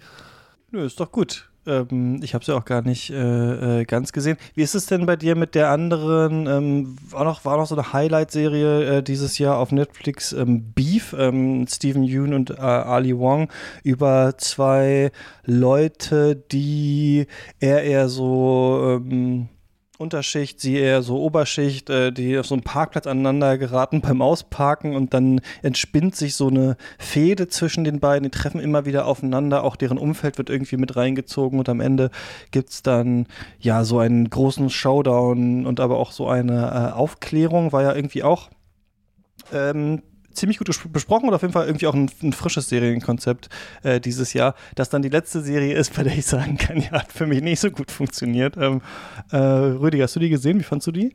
Ich habe sie angefangen, fand sie anfangs auch sehr unterhaltsam, habe dann aus Zeitgründen das irgendwie nicht geschafft, die zu Ende zu schauen und habe dann aber gehört, dass die am Ende noch wilder wird. Also hast du sie zu Ende geguckt? Mhm. Ja, ja, das steigert sich dann immer. Aber ich fand, das ist, irgendwann wird es auch dann natürlich, dass es so um äh, dann erkennt man sich so im anderen und dann geht's noch in die Wüste und so weiter und dann kommt man wieder, ähm, wieder äh, dann auch irgendwie natürlich zusammen, ohne das jetzt spoilern zu wollen. Und auch das, also das, ich glaube, das tatsächlich für mich dieses Jahr irgendwie war mir das auch zu aufgesetzt. Und das ist so witzig, weil das, ich, ich habe das bei allen dieser, diesen Serien dieses Jahr, bei Pokerface, bei Last of Us, bei Barry, bei Beef, bei The Bear, äh, dass ich immer so denke, irgendwie klickt das nicht so mit mir. Irgendwie ist mir das ein bisschen zu übertrieben. Irgendwie, weiß ich nicht, verstehe ich, was sie machen wollen, aber, aber es zieht mir nicht rein. Das ist dann, dann höre ich auch auf mit diesem Gewein. Aber das war bei Beef die letzte dieser Serien ähm, äh, bei mir. Aber das hat für dich besser funktioniert? Ja, am Anfang schon. Also ich fand Steven Jung hatte, glaube ich, die Hauptrolle und mhm. die weibliche Hauptrolle habe ich jetzt nicht auf dem, aus dem Ali Kopf Wong parat. Heißt die. Ist Comedian. Ali Wong, genau. Die beiden zusammen waren wirklich super.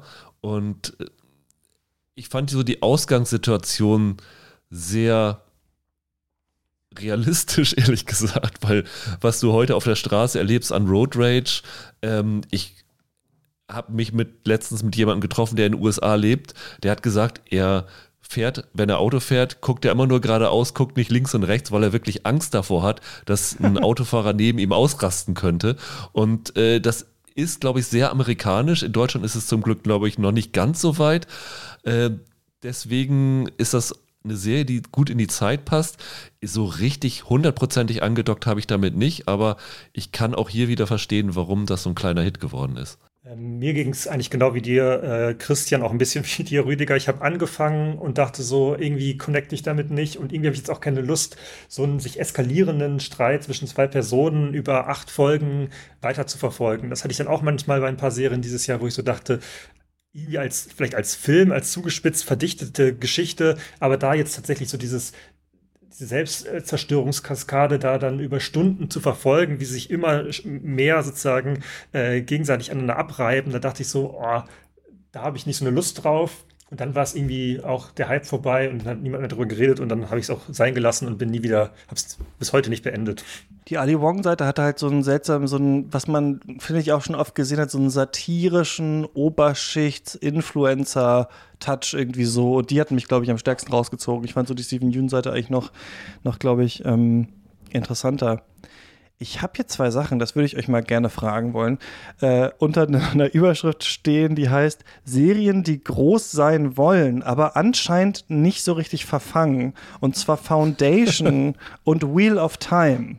Amazon hat ja einerseits Wheel of Time, diese andere quasi große Fantasy-Serie, die sie machen. Ich habe da nur mal in die erste Staffel reingeguckt. Ich habe wirklich versucht, ich wollte irgendwie, wisst ihr, mal so eine neue Fantasy-Serie sehen. Ich habe das so geschaut und wirklich versucht, dran zu bleiben. Ich fand das so unglaublich schlecht. Also vor allem so so banal irgendwie alles und diese Figuren alle so langweilig und dass ich das dann nicht durchgehalten habe. Und bei Foundation ist, die ist offensichtlich besser, finde ich, von den Produktionswerten. Aber auch bei der Serie geht es mir so, dass ich immer so ein bisschen wegpenne, wenn ich das sehe und irgendwie nicht dranbleiben kann. Immer wenn ich meine Freunde frage, wollen wir Foundation weitergucken, schauen wir dann doch irgendwie was anderes. Und äh, so scheint es ja auch so leicht im Zeitgeist zu gehen. Also es eigentlich zwei Serien sein könnten, die viel größer sind, als sie eigentlich sind. Und die scheinen ja beide auch dran zu bleiben, sowohl Amazon als auch, ähm, als auch Apple TV Plus. Aber sie sind irgendwie nicht so die Mega-Hits, die da, glaube ich, so ähm, äh, sich von erhofft wurden ich weiß jetzt nicht, ob wir die unbedingt zusammen diskutieren wollen, aber ähm, Rüdiger, hast du eine von den beiden äh, gesehen oder magst du die? Wie ist das bei dir so? Ich mag Foundation total, weil was mir bei Apple echt, gef echt gefällt, ist, dass du siehst, was da für Budget reingeflossen ist. Mhm. Die geben viel Geld für ihre Serien aus, aber das lohnt sich auch. Und ich mag die Besetzung total gerne. Jared Harris ist äh, großartig. Ähm, äh, Lee Pace, den mochte mhm. ich schon bei Pushing Day, Daisies und so. Äh, ich kann total verstehen, dass man da überhaupt nicht reinkommt, weil die ist schon sehr langsam und elegisch erzählt und äh, macht auch ein paar Sprünge nach links und rechts, die man vielleicht nicht unbedingt machen müsste. Aber das ist so ein, ein Fall, wo ich denke, die ist, die sieht gut genug aus, um mich da reinzuziehen und mich reizt es einfach so eine wirklich tolle High-End-Science-Fiction-Serie zu sehen, weil es davon nicht allzu viele gibt. Bei ähm, Rat der Zeit geht es mir wie dir. Also ich habe die erste Staffel versucht zu schauen, bin da überhaupt nicht reingekommen, weil ich die wiederum billig fand. Ich fand die sah echt nicht gut aus. Ich konnte mit den Figuren nichts anfangen und habe dann gedacht, jetzt kommt die zweite Staffel, jetzt gibst du dem Ganzen mal eine Chance. Mhm. Und dann habe ich in die zweite reingeguckt und ich habe nichts mehr verstanden. Also du musst wirklich die erste Staffel komplett durchgeschaut haben, um überhaupt bei der zweiten Staffel noch durchzuschauen. Und da habe ich gedacht, nee, also die erste Staffel schaue ich nicht zu Ende, das tue ich mir nicht an, das ist einfach nicht meins. Hm. Da, Soll irgendwie besser sein, da, die zweite hört man jetzt so, aber ja, ich Ja, habe ich auch gekommen. gehört, genau. Und deswegen da, da fremde ich mit und das, da bin ich dann jetzt raus. Da werde ich auch der dritten keine Chance mehr geben.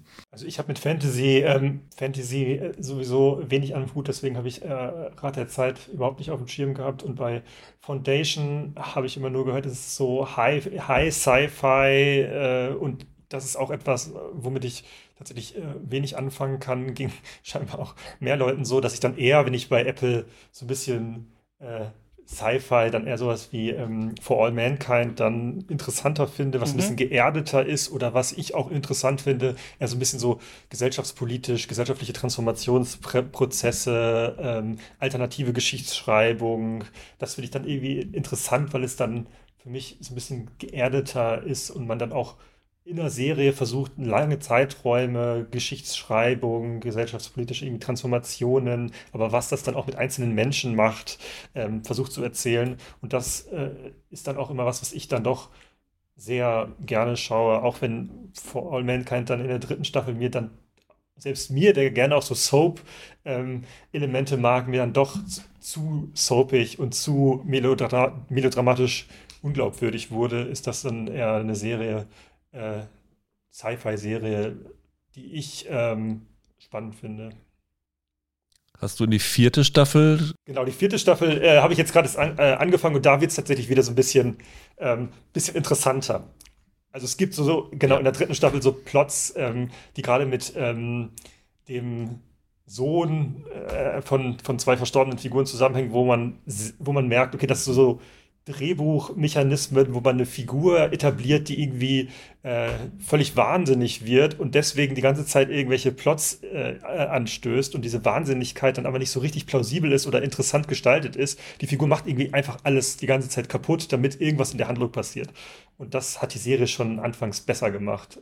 Ähm, und da hat, hat sich so ein bisschen in den Figuren total irgendwie verfranst und äh, das hat mich dann nicht mehr so überzeugt. Aber in der vierten Staffel ich bin immer nicht so ein Fan davon, zu sagen, nee, man muss ja lange warten äh, und dann wird es wieder besser, aber da äh, denke ich, lohnt sich dran zu bleiben bei For All Mankind. Die vierte Staffel von For All Mankind finde ich wieder super. Also ich, mir geht's wie Moritz, die dritte ist für mich, hat, hatte für mich Durchhänger. Das war sowieso eine Serie, ich bin in die erste Staffel nicht reingekommen, dann kam die zweite und die fand ich sensationell, da habe ich die erste nochmal nachgeholt. Die dritte hat mich wieder ein bisschen rausgeworfen, aber die vierte, was die da wieder abziehen, also auch das wieder eine Serie, die unfassbar teuer aussieht, die, wenn sie Action macht, sauspannende Action-Momente bietet, aber vor allen Dingen in ihrer Charakterarbeit richtig klasse ist. Also ähm, da hatte letztes Jahr bei euch ja, ich glaube, Vanessa hatte sie so gelobt und Hannah ist ja auch ein großer Fan. Und, jedes Jahr wird hier äh, davon geschwärmt. Ich kann auf jeden Fall äh, mit Fug ja. und Recht behaupten, dass, äh, dass, dass anscheinend jedes Jahr eine Staffel rauskommen muss, weil jedes Jahr höre ich in diesem Podcast davon, dass auch die neue Staffel wieder gut ist, aber ich habe es bis heute nicht gesehen. Ja, ja du brauchst ein bisschen so die ersten drei, vier Folgen, um da reinzukommen, aber dann wird sie echt gut. Also und das, was Moritz sagt, diese alternative Geschichtsschreibung ist total faszinierend, was sie da entwickeln. Das macht richtig Spaß. Ich fand nur so witzig, Mot, als du so meintest, so, ah, du bist irgendwie eher interessiert an so Geschichtsschreibung und irgendwie gesellschaftlichen Entwicklungen und über lange Zeit und deswegen ist Foundation nichts für dich, aber das, da geht es ja da auch darum. Deswegen denke ich auch immer so ein bisschen, Foundation muss ich eigentlich schauen und das interessiert mich eigentlich sehr. Aber an der Serie merke ich, ähm, dass auch ich nicht immer Lust darauf habe, auf diese, ähm, auf diese intellektuelle Sci-Fi. Und bis jetzt hat es mich noch nicht, aber mal schauen. Äh, ich hoffe, Apple macht die weiter. Wie seht ihr so Apple äh, TV Plus? Ich habe neulich eine Folge ähm, äh, John Oliver geschaut. Um Dollar Stores ging es da, glaube ich. Und da hat zwischendurch er so ein Gag gemacht, dass Apple TV äh, Plus ist uh, Where Stars Go to Hide. Und ich habe verstanden, was er so damit meint. Denn er meint so ein bisschen, es gibt halt ganz viele so Apple TV-Serien, von denen wir irgendwie gar keine Ahnung haben, wo man immer hört, was, das gab es da auch, okay, aha. Jason Momoa hat da seine eigene Serie, aha, interessant. Aber es gibt ja dann doch immer jedes Jahr, oder? So drei, vier, bei denen man sagen würde, das sind schon ähm, interessante Großproduktion. Also die halten das neben HBO, finde ich, noch so ein bisschen hoch Prestige-TV auf jeden Fall machen zu wollen. Aber ich habe vieles auch nicht ähm, gesehen, zum Beispiel Silo. Ich weiß nicht, ob ihr dazu was sagen könnt. Aber an sich ist schon, Rüdiger, würdest du auch sagen, Apple TV Plus immer noch so ein Hoffnungsträger, bis halt dann wahrscheinlich irgendwann mal geklärt werden muss, wie sie Geld verdienen wollen mit diesem Streaming-Service, äh, wie genau das Modell dahinter, dahinter läuft. Ja, der Vorteil bei Apple ist, dass sie kein Geld verdienen müssen, weil die Milliarden, die sie jedes Jahr einnehmen, ist für sie äh, Spielgeld und können das rauswerfen, wie sie wollen. Ich meine, das ist ja so ein bisschen der Versuch von Apple, die Transformation von einer Hardware-Company zu einer Software, also zu einer Service-Industrie durchzuführen, wo sie ja mit vielen Sachen was machen und Apple TV Plus ist nur ein kleiner Teil davon. Und deswegen können sie da wirklich investieren ohne Ende und müssen im Moment noch nicht so auf Ergebnisse achten. Das war ja der Grund, warum für mich Netflix am Anfang so gut war. Die konnten experimentieren, die konnten neue Sachen wagen, die konnten Stoffe starten, die sonst kein anderer sich traut.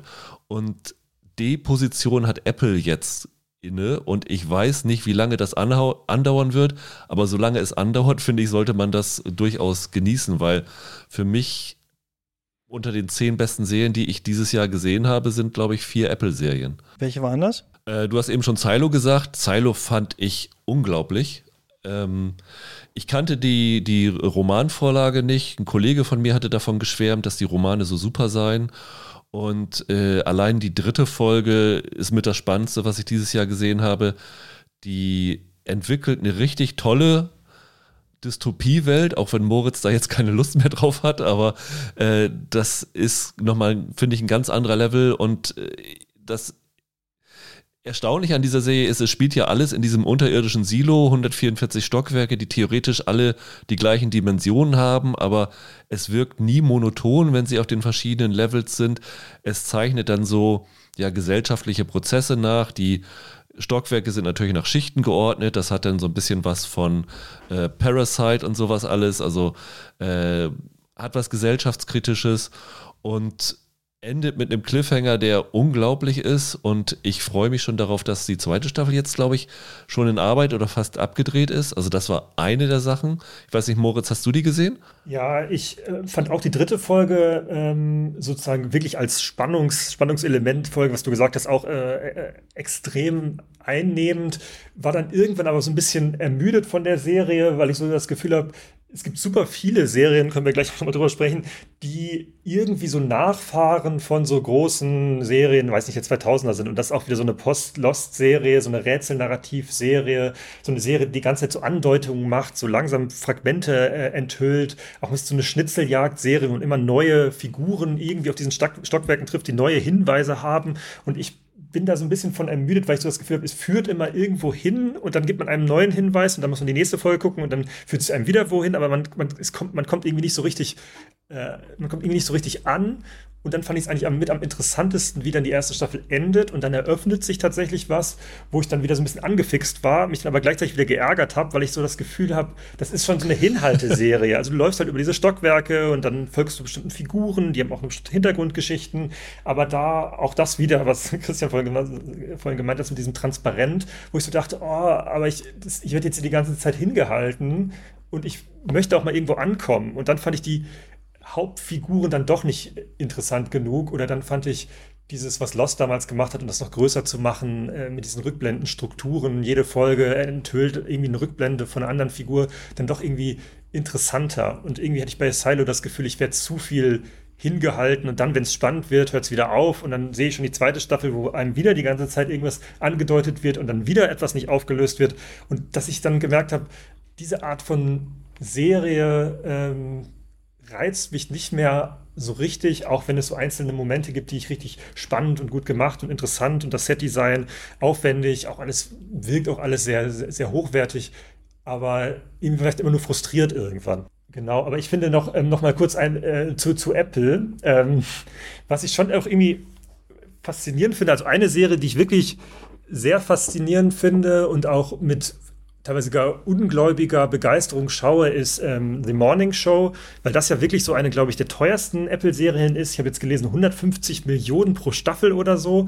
Also völlig wahnwitzig. Und dann ist es ja nicht mal irgendwie so eine Sci-Fi oder äh, wo man hohes, äh, hohe Effekte oder ähm, wie Silo, wo man dann so ein, versucht, dann so ein, so ein riesen äh, Set-Design oder so eine riesen Welt zu eröffnen, sondern es ist eigentlich eine relativ Basic Soap, wo Leute in irgendwelchen Räumen stehen und reden und dann sozusagen interpersonale Konflikte austauschen. Aber das dann halt alles so überdimensioniert teuer wegen den ganzen Stars, Jennifer Aniston, Reese Witherspoon, in der neuen Staffel jetzt auch John Hamm.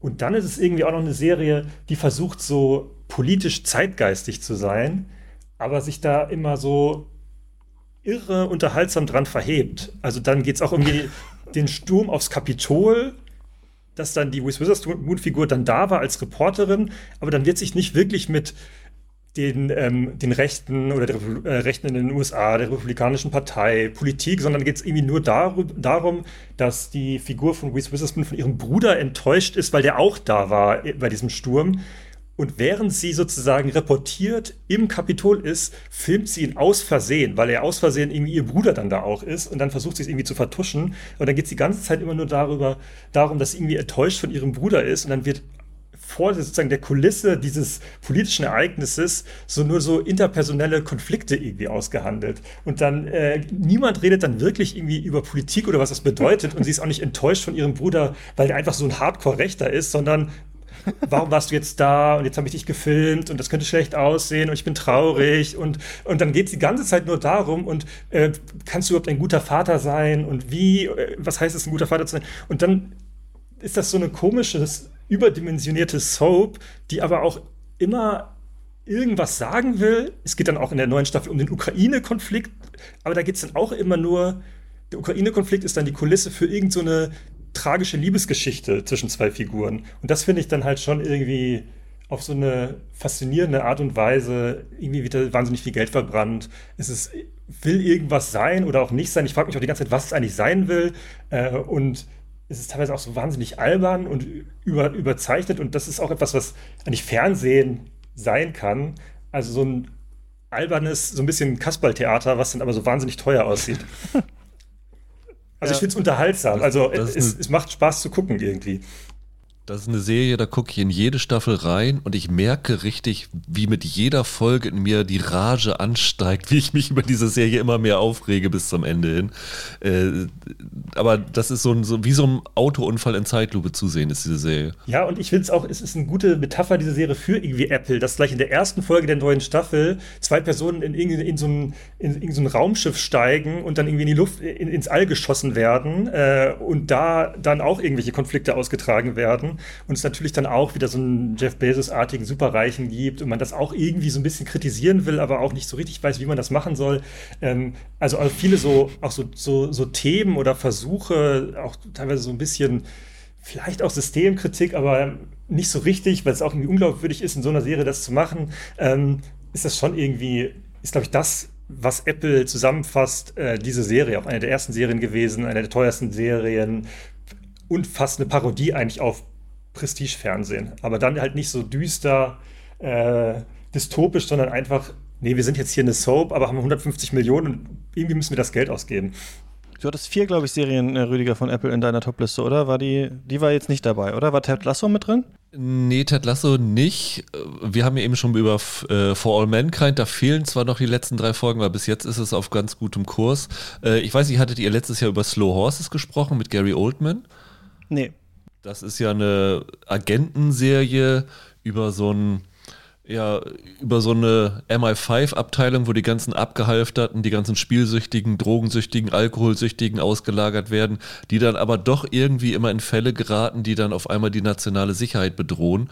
Und Gary Oldman spielt da so einen verlodderten Chef von dieser MI5-Einheit, die die Slow Horses genannt werden.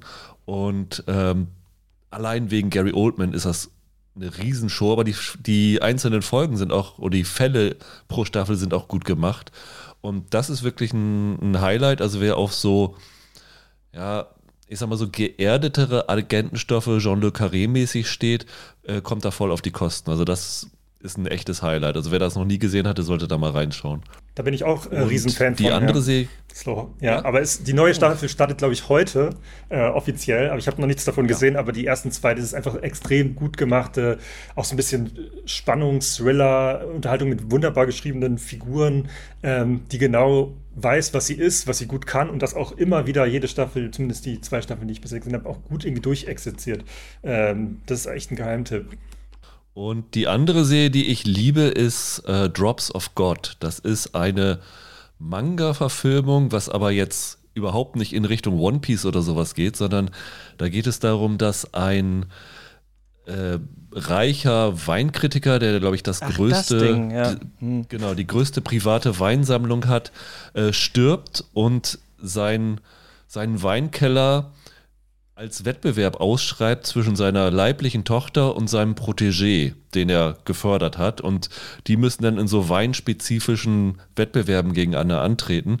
Und das war für mich so das Damengambit in diesem Jahr. Also eine Serie, die mich irgendwie emotional berührt hat, die super gespielt war, die aus dem Nichts kam. Ich hatte die vorher überhaupt nicht auf dem Zettel und das war für mich so ein kleines Highlight des Jahres, das mir auf jeden Fall in, er in Erinnerung bleiben wird. Habe ich tatsächlich, äh, glaube ich, noch nie, nie von gehört, ähm, aber klingt ganz, äh, ganz, klingt, ganz, klingt ganz gut. Ja, also Ted Lasso kann ich noch erwähnen. Das ist auch so ein Phänomen, wo ich so das Gefühl habe, eine der wenigen Serien, die in Deutschland auch so breiter gesehen oder diskutiert wurden oder wo man das häufiger mal einem untergekommen ist, dass das Leute geschaut haben. Mhm. Ähm, aber hat auch wieder so ein bisschen so, so, so komische Züge von Sachen, die mich irgendwie nerven. Also es war ja mal so eine Sitcom oder eine Comedy-Serie, eigentlich so ausgelegt. Ein Football-Coach äh, trainiert eine Fußballmannschaft, dann in England und finde ich, ist auch ein guter Sitcom-Stoff. Die Serie hat auch immer so Sitcom-Elemente, besonders alles, was dann irgendwie im Trainerbüro oder im, in der Umkleidekabine stattfindet, ist dann auch teilweise sehr witzig. Dann ist es aber wieder so total überladen und das ist dann in der letzten Staffel ähm, ist, das, ist das dann irgendwie immer weiter eskaliert, dass die Folgen dann über eine Stunde gingen oder so und dann auch nochmal so, so, so Drama-Elemente reingemacht haben und die Hauptfigur des eigentlich witzigen, immer optimistischen Trainers dann auch so eine, äh, ja, auch so, so, so ein Trauma aus der Vergangenheit ähm, aufarbeiten muss. Und dann war ich am Ende auch erstmal, war es mir zu aufgeladen, äh, überladen und dann war ich auch ein bisschen enttäuscht, wie wenig man eigentlich aus dieser Fußball, Fußballthematik rausnimmt. Also über die Fußballindustrie heute kann man so viele Anknüpfungspunkte, so viel Zugänge, da passieren so viele absurde Sachen was allein bei meinem Lieblingsverein Hertha BSC Berlin alles irgendwie pass passiert, dass ein Trainer über Facebook äh, einfach sagt, ich bin jetzt nicht mehr euer Trainer, ciao. Äh, und das ist einfach da schon absurd. Also irgendwelche Investoren, die innerhalb von ein paar Jahren 100 Millionen verbrennen und so. Äh, und das dann nutzt die Serie irgendwie zu wenig. Dann ist es teilweise mir zu sentimental rührselig, dann ist es mir irgendwie zu, teilweise auch zu glatt. Dann versucht man so ein bisschen Kritik auch an so Sponsorship und so, aber das versandet dann irgendwie alles. Also es ist dann alles immer in so einer rührseligen Harmoniebedürftigkeit. Ähm, Finde ich es irgendwie unglaub, unglaubwürdig. Entweder wäre es einfach nur eine Sitcom, die witzig ist, die einfach nur so diese, diese Sitcom-Elemente, paar Räume und dann ist es einfach witzig. Oder es ist halt eine bissige Satire, aber das ist irgendwie so ein bisschen dazwischen. Es ist so ein bisschen Dramaserie, es ist ein bisschen Sitcom. Ähm, und dann sind bestimmte Figuren, äh, Handlungsstränge auch teilweise ganz seltsam, äh, ganz seltsam erzählt in der letzten Staffel, dass man manche Sachen ewig breit tritt, manche Sachen dann einfach komplett schnell überspringt. Ähm, irgendwie eine ganz, würde mich mal der Produktionsprozess erinnern, weil es ist eine ganz komisch zerfaserte Serie, die sich am Ende irgendwie so ein bisschen totgelaufen hat. Ich glaube, dass sie eigentlich was über einen Mann am Rande des Nervenzusammenbruchs erzählen wollten. Das ist ja so eine Sache, die dann im Verlauf der Staffel immer mehr in den Vordergrund kommt, dass er so psychische Probleme hat. Es kommt dann ja in der zweiten Staffel eine Sportpsychologin dazu und da geht es ja auch um seine Trennung und sowas alles. Und ich finde es irgendwie so amüsant, dass die Verantwortlichen dafür, Bill Lawrence, der ja Scrubs gemacht hatte, und Brad Goldstein, der den Roy Kent in, in, der Serie spielt, die haben dann ja dieses Jahr Shrinking rausgebracht mit Harrison Ford, wo es auch wieder um Psychiater geht, die äh, und dann auch um Traumabewältigung, sowas alles. Also ich glaube, das, was sie mit Shrinking gemacht haben, hatten sie sich eigentlich von Ted Lasso vorgestellt und haben dann, äh, wie hast du es vorhin bei einer Serie gesagt, ähm, so ein versucht mit so einem mit so einem ähm, Kunstgriff zu suggerieren, dass sie was anderes sind, als sie eigentlich sein wollen. Also dieses Sitcom war, glaube ich, nur um die Leute ins Boot reinzuholen. Und dann haben sie eigentlich mit der Serie das gemacht, was sie eigentlich erzählen wollten. Das fand ich irgendwie eine sehr interessante und bizarre Herangehensweise, wie man so eine Serie erzählen kann. Ja, aber das ist wirklich, du hast das Fußballsetting und dann erzählst du die ganze Zeit um irgendwelche Trennungskonflikte. Ich vermisse meinen Sohn, ich habe irgendwelche Traumata in der Vergangenheit und dann denke ich so, warum, da, warum schreibt ihr nicht eine gute verdichtete, lustige Sitcom. Das ist doch auch mal gut. Also, mhm. und dann diese, diese Vorstellung, dass man irgendwie was Größeres und was Größeres ist dann immer Traumaplot, äh, irgendwelche Beziehungsstreitigkeiten, irgendwelche ähm, Familiendramen, die dann noch ausgepackt werden. Und das finde ich dann einfach nicht ähm, interessant genug. Also dann sind wir solche, solche kleinen Serien, die es jetzt irgendwie auch ähm, nicht mehr so viel gibt wie ähm, auf Amazon Freeway, äh, diese freie, kostenlose Plattform von ähm, Amazon, so eine Sitcom wie Primo, wo es einfach um einen mexikanisch-amerikanischen mhm. Teenager und seine fünf Onkel geht, die einfach so 25 Minuten Sitcom ist. Jeder Onkel hat eine andere Persönlichkeitsstruktur. Der Teenager will, muss irgendwie erwachsen werden, ist verliebt in, in ein Mädchen und diese vier unterschiedlichen Onkel versuchen ihm zu helfen und die sind alle auch, haben ein so ein bisschen, jeder hat ein Persönlichkeitsmerkmal, das Persönlichkeitsmerkmal, das irgendwie lustig ist, das ist dicht geschrieben, das ist gut gespielt, das ist lustig und dann ist es irgendwie äh, fertig äh, und da ist irgendwie Ted Lasso irgendwann total so abgedriftet in dieses so, wir sind jetzt auch ein Melodram. Und da denke ich, warum muss eine Sitcom auch jetzt ein Melodram sein? Das habe ich irgendwie überhaupt nicht verstanden. Ja, habe ich nicht so Erfahrung mit. Ich habe die erste Folge gesehen, fand es gar nicht lustig, Ted Lasso, und dann dachte ich, ich bin raus. Aber vielleicht ist das auch ein Pilotenproblem äh, äh, gewesen. Aber wenn sich dann am Ende auch noch eine andere äh, Sache entwickelt, dann, naja, ich habe jetzt so ein bisschen mit euch, glaube ich, schon so Sachen immer mal so abgefragt, dieses Thema, diese Serie und so weiter. Vielleicht können wir einfach jetzt mal so ein bisschen eine Weile noch Reihe umgehen und sagen, das gab es übrigens auch noch und ich fand das so und so oder daran lässt sich dieses und jenes äh, verdeutlichen. Ich habe eine Serie geguckt, ein bisschen untypisch für mich und zwar äh, Mike Flanagans The Fall of the House of Usher. Diese ähm, Serie, die ja also vorgibt, eine Edgar Allan Poe, also diese eine Verfilmung dieser Kurzgeschichte zu sein, dann aber auch noch gespickt ist mit ganz vielen anderen Anspielungen an Edgar Allan Poe und ich kannte, ich bin nicht so bewandert bei Poe, das nur vom Namen, The Fall of the House of Usher. Und guck dann diese Serie, so die ja so eine Succession-mäßige ähm, Big Pharma-Kritik ist, bei denen die ganzen Kinder dann auf brutalste Art und Weise irgendwie getötet werden und denkt dann die ganze Zeit so, okay, daran wird es wahrscheinlich in dieser Poe-Geschichte irgendwie so darum gehen. Und dann habe ich halt danach diese Poe-Geschichte gelesen, nachdem ich das alles gesehen habe und dachte, hä, das gefällt mir jetzt im Nachhinein viel besser, weil es so eine wilde Adaption irgendwie davon war, die irgendwie so brachial politisch war, also wo es dann immer, ja, Big Pharma beuten uns aus und sind die eigentlich böse oder machen sie es nur für das Geld? Und dann, das ist auch so eine Serie, die fängt ja so an und hat so, wisst ihr, so fünf Hooks auf einmal. Also wo man sich fragt, warum sind die jetzt in dem Haus? Wie sind die Kinder gestorben? Was ist damit eigentlich? Warum gibt es ja diese Geräusche aus dem Keller? Also die hat ja direkt fünf Mysteries, mit der die reingeht und die dann so nach und nach aufgeklärt werden. Und die ist nicht so sonderlich intelligent gemacht, aber ich finde, alle sind mit so einer Inbrunst irgendwie dabei, das zu spielen und dieser Hass auf diese Großkonzerne kommt da irgendwie so witzig rüber, dass ich echt Spaß damit hatte, das zu schauen und das vielleicht auch doch gar nicht so blöd fand, wie ich dann zwischenzeitlich immer so dachte, dass es ist. Und was ich auch daran mochte, ist, dass es irgendwie eine untypische Serienstruktur ist, finde ich eigentlich, dass so eine Familie innerhalb von wenigen Folgen auseinanderfällt und man nie so richtig weiß, wo geht es jetzt eigentlich hin, auch wenn wir oft wissen, okay, der muss wahrscheinlich gleich dran glauben oder die und wir wissen nur noch nicht ganz genau, wie das passiert. Das ist auf sein, ich weiß nicht, was das waren, acht Folgen oder zehn Folgen oder sowas, trotzdem manchmal, obwohl so viel passiert, ein bisschen lang langsam erzählt, finde ich, und auch so natürlich alles mit der Brechstange, aber irgendwie fand ich das ähm, ich weiß nicht, erfrischend. Ich, die Serie wusste, was sie sein wollte. Das war irgendwie schön blöde und gleichzeitig kann man dann auch noch herrlich über äh, den Turbokapitalismus und Edgar Allan Poe und ob das zusammenpasst oder nicht diskutieren. Also es war, eine, war so eine richtige Überraschung für mich. Ich hätte auch nicht gedacht, dass ich das am Ende ähm, äh, mögen würde. Ich glaube, bei euch im Podcast, Rüdiger, kam die auch ganz gut weg, ne? Ja, ich hatte so ein paar Probleme damit. Also das, was du gerade gesagt hast mit diesem ähm, Themen, diese gesellschaftspolitischen Themen, die er so immer ansprechen will, das wird in einigen Stellen sehr moralisierend. Also ich glaube, in der letzten Folge hält eine Figur dann so einen Vortrag, wo dann nochmal Trump vorkommt und sowas alles.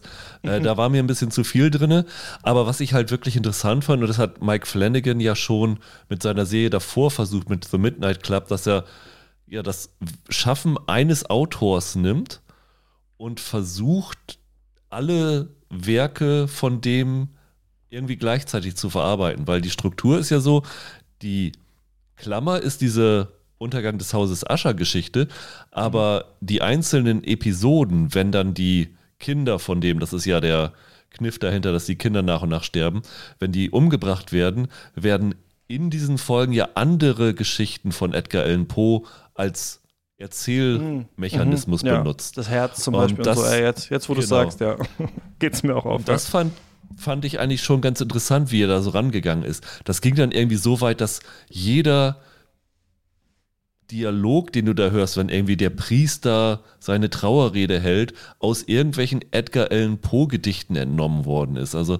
das ist so eine Gesamtwerkschau eigentlich und dafür war das schon ziemlich gut gemacht.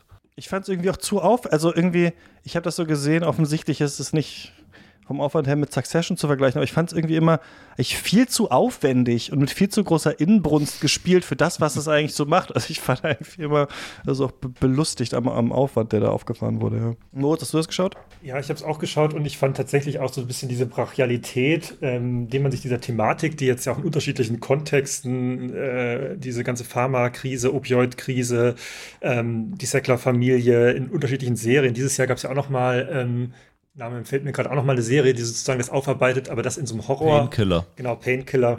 Ähm, und dann gab es noch eher mhm. vor letztes Jahr oder überletztes Jahr dieses Dope Sick, was das alles ein bisschen ernst, mhm. ernsthafter äh, macht. Und hier in so einer, in so einem brachialen Horror-Kontext ähm, fand ich es tatsächlich auch sehr gut. Und mir haben vor allem, glaube ich, immer so ein bisschen so diese letzten zehn Minuten extrem gut gefallen, wenn dann wirklich die Kinder getötet werden und wie brutal das dann plötzlich manchmal wird. Also, wenn eine Orgie irgendwie dann Leute bei einer Orgie mit irgendwie Säure zersetzt werden, dann saß ich schon davor und dachte so, mhm. wow.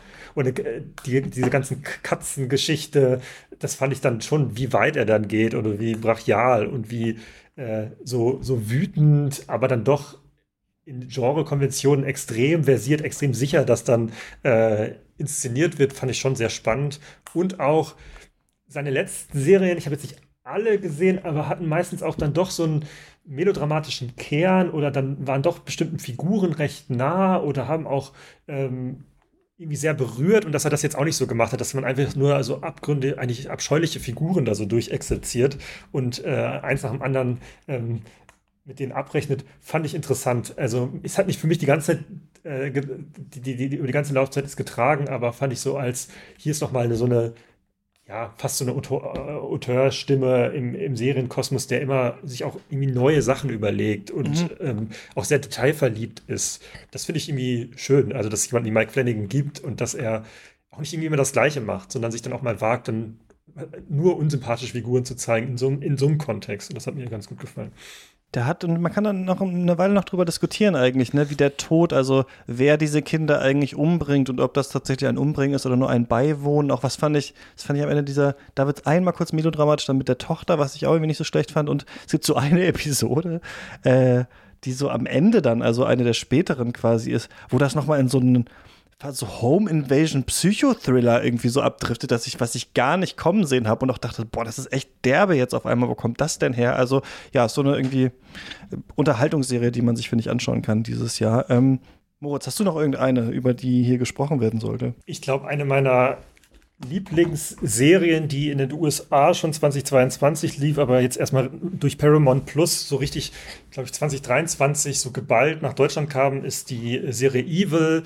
von ähm, Michelle und Robert King. Die haben vorher ähm, so eine klassische, eigentlich procedural Anwaltsserie Good Wife und dann sozusagen Spin-off Good Fight gemacht. Und die, ähm, da kam jetzt die dritte Staffel dieses Jahr nach äh, Deutschland. Das ist auch eine so eine Mischung aus Episoden und Fortsetzungsserie, sehr stark angelehnt an äh, Akte X, wo eine klinische Psychologin zusammen mit einem katholischen Priester und so einem IT-Typen so ähm, Wunder der katholischen Kirche untersucht. Also die katholische Kirche trifft auf irgendwas, eine Besessenheit oder so, und die müssen das dann untersuchen. Und das ist eine Serie, die erstmal extrem clever zeitgeistig ist, nicht wie so äh, aufgesetzt wie Morning Show, sondern die sich sehr stark auch mit so digitaler Kultur, in der dritten Staffel sehr stark auch TikTok-Kultur, ähm, Meme-Kultur, Viralität, aber dann in so einem Mystery-Horror-Setting äh, auseinandersetzt und dann teilweise irre weird ist, ähm, wenn dann sozusagen wirklich der, der leibhaftige Teufel wirklich äh, auftritt dann aber irgendwie auch ganz geschickt so Familiendrama-Momente, wenn man bei der ähm, klinischen Psychologin dann zu Hause ist, die hat vier Töchter, wo man dann auch so emotional irgendwie abgeholt wird, ähm, die jede Folge sich irgendwas Neues einfallen lässt, aber dann auch immer äh, größeres irgendwie Mysterium oder größere auch Eskalationsspirale, was die übergeordneten Handlungsstränge angeht.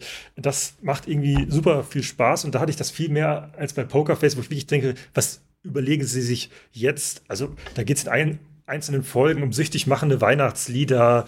Es geht um die Frage von sowas wie Steuerbefreiung von religiösen Gemeinschaften. Dann geht es plötzlich wieder um äh, Kannibalismus. Dann gibt es irgendwelche um verwunschene ähm, Memes. Ähm, ein Dämon verfolgt Menschen, die in Aktientipps investiert haben und so. Also das ist alles irgendwie sehr sozusagen nah am Zeitgeist, teilweise auch richtig gruselig und unheimlich. Ähm, und das macht einfach riesig Spaß, weil ich das Gefühl habe, die Robert und Michelle King, die Macher in dieser Serie, die verstehen, was sozusagen eigentlich klassisches Fernsehen ist, weil sie aus dem klassischen Fernsehen kommen.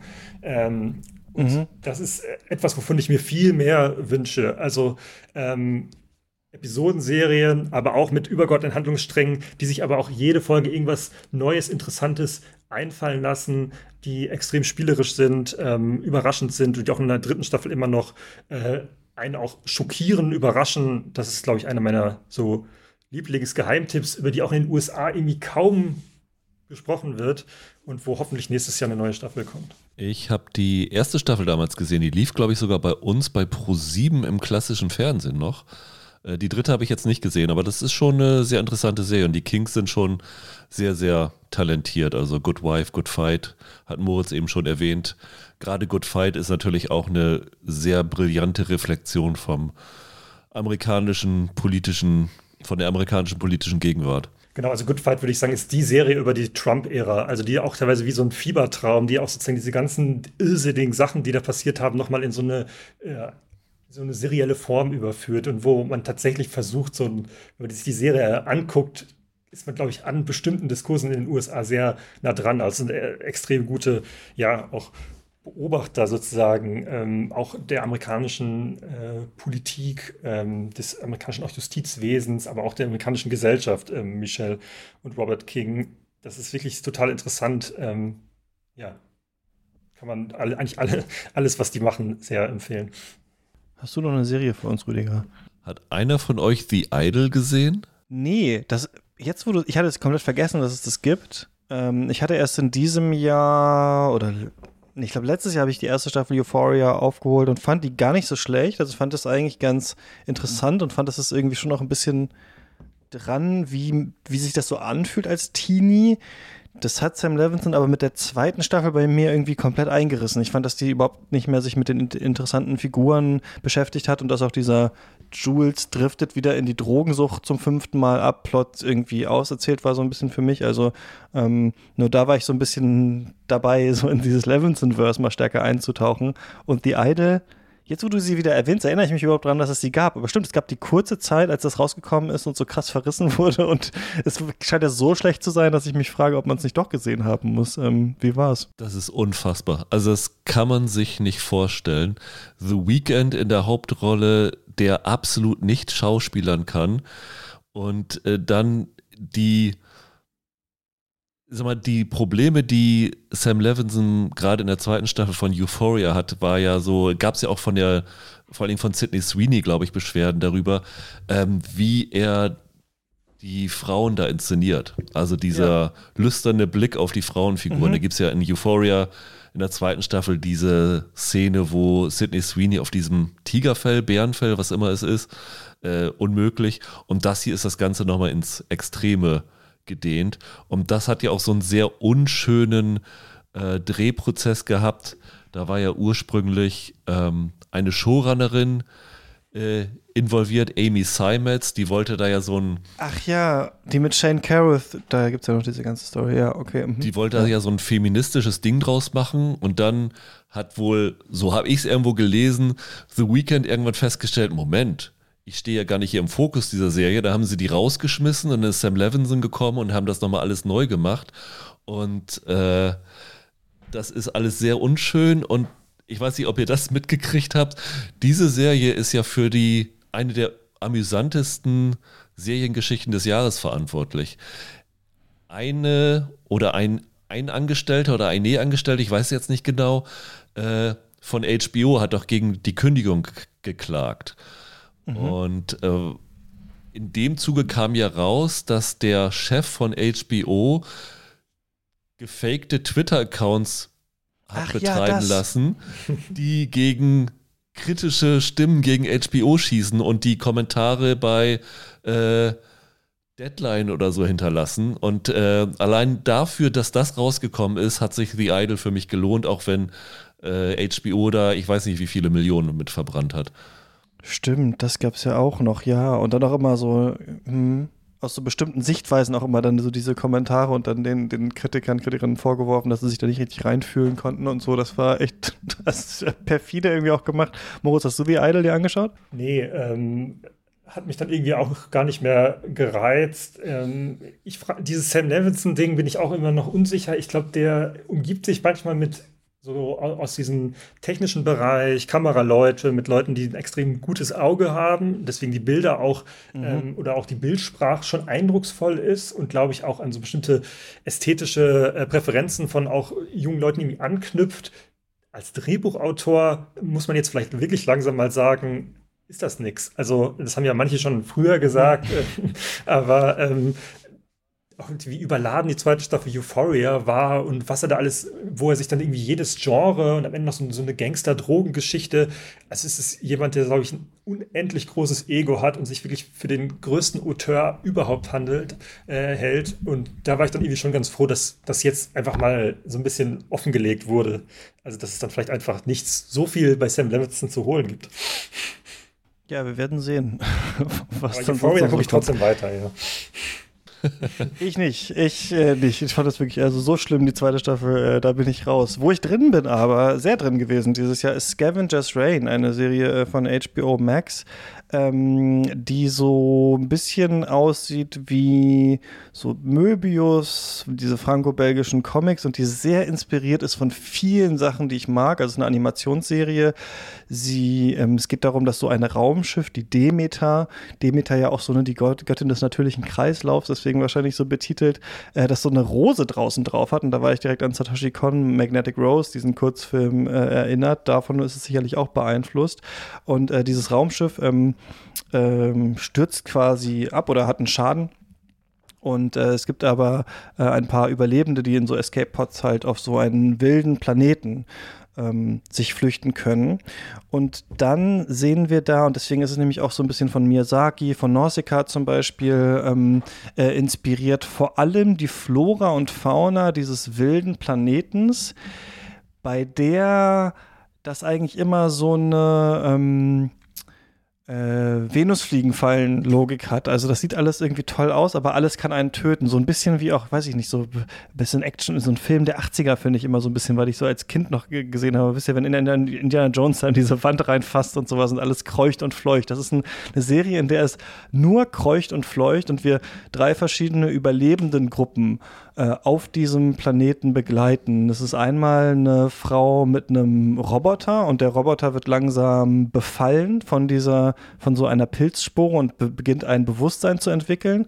Es ist der Navigator dieses Schiffs der den Kurs äh, wechseln wollte und der das quasi alles zu verschulden hat, der wird von so einem Mini-Alien-Monster versklavt quasi und kriegt immer irgend so ein Zeug gefüttert und wird so dessen Sklave und irgendwann auch ähm, von diesem Alien aufgenommen und so weiter.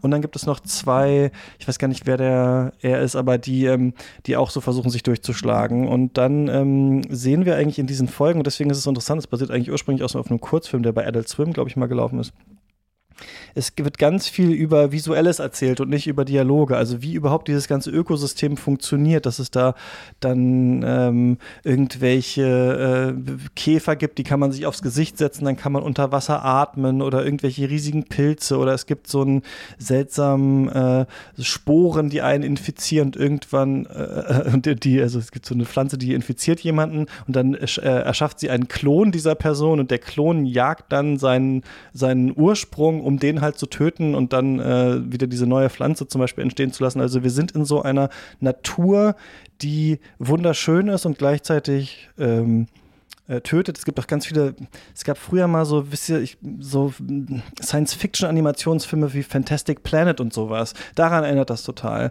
Und es ist echt eine beeindruckende Serie, die ein bisschen langsam erzählt ist, finde ich so. Also die Folgen sind zwar nur so 20 Minuten lang, aber es ist, manchmal kommt es nicht so ganz in die Pötte, aber das ist eine der beeindruckendsten Sachen, die ich auf jeden Fall in diesem Jahr gesehen habe und was ich eigentlich gerne mehr sehen würde, auch gerne auch so Science-Fiction, die nicht nur immer nach den gleichen Plots irgendwie funktioniert, sondern die viel visuell erzählt und bei der man auch wirklich sich einfach fragt, okay, wie kommen die jetzt eigentlich da raus, was können die machen? Leider entwickelt sich das so ein bisschen gegen Ende hin, dass es dann doch auch so ein Bösewicht gibt und dann irgendwie so zu Ende gebracht werden muss, aber das tatsächliche Ende fand ich dann doch wieder ganz gut. Also auf jeden Fall eine eine der sehenswertesten Serien auf jeden Fall in diesem Jahr. Jetzt weiß ich gar nicht, ob die einen deutschen Start überhaupt hatte oder nicht. Habt ihr die gesehen? Scavengers Rain oder davon gehört? Die lief in Deutschland noch nicht. Ah, Mist. Dann ist ja hier Fehlerplatze, aber äh, ja, ich habe sie schon gesehen. Äh, ich habe von gehört, aber ähm, klingt sehr spannend. Äh, ich bin mal gespannt, ob das irgendwann, so diese HBO Max-Serien, ob das nach Deutschland kommt oder nicht. Ähm, ja. Ich habe auch noch eine Serie, die äh, keinen Deutschlandstart hat, äh, bis heute, die ich mhm. kurz erwähnen will. Ähm, die letzte Staffel von ähm, How to with uh, John Wilson ist ja dieses Jahr ja. auch gelaufen. Und das finde ich kann ich ein bisschen, glaube ich, nachvollziehen, weil das super nischig ist. Äh, aber schade, dass nicht mal bei Sky oder so kommt, weil es ja auch jetzt in diesem mhm. Nathan Fielder-Universum er das mitproduziert.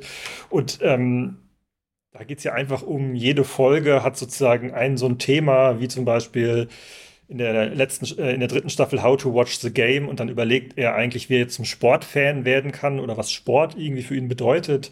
Ähm, und die Serie besteht ja meistens aus ganz vielen, so ein bisschen aneinandergereihten Momentaufnahmen in New York. Also er und sein Team filmen einfach ganz, ganz, ganz, ganz viele in New York.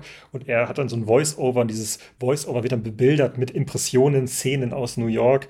Und die Logik dieser Serie ist, äh, und das wird dann in der dritten und letzten Staffel auch immer noch immer weitergetragen, zum Beispiel bei How to Watch the Game, dass er sich dann überlegt, jetzt sozusagen so ein ähm, Fernsehabend, wo alle zusammen bei ihm zu Hause in der Wohnung Sport gucken und dafür will er dann die Wohnung staubsaugen, aber der Staubsauger geht kaputt, deswegen muss er zum Staubsaugerreparaturtypen äh, äh, in New York gehen und darüber wird er dann aufmerksam auf so eine Staubsauger-Convention und dann fährt er auf so eine Staub, äh, Staubsauger-Convention und trifft dann Leute. Das ist immer eine Convention, das ist so geil. Genau, und das ist auch etwas, was er schon mal gemacht hat, aber es ist doch irgendwie, tatsächlich findet er dann Leute, die einfach Staubsauger sammeln und Staubsauger lieben und Wettbewerbe, wer am besten mit welchem Staubsauger sozusagen eigentlich äh, sauber machen kann. Und das sind alles Männer und wie es immer bei ihm ist, ähm, trifft erzählen die ihm dann auch so die, die abgründigsten, teilweise traurigsten, teilweise auch berührendsten Geschichten und er ist dann einfach in dieser Welt und er bleibt dann auch mehrere Tage in dieser Welt, weil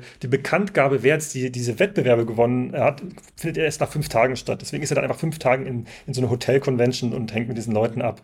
Äh, und das ist alles immer noch so gut beobachtet, irgendwie auch so empathisch, äh, so berührend, witzig, überraschend.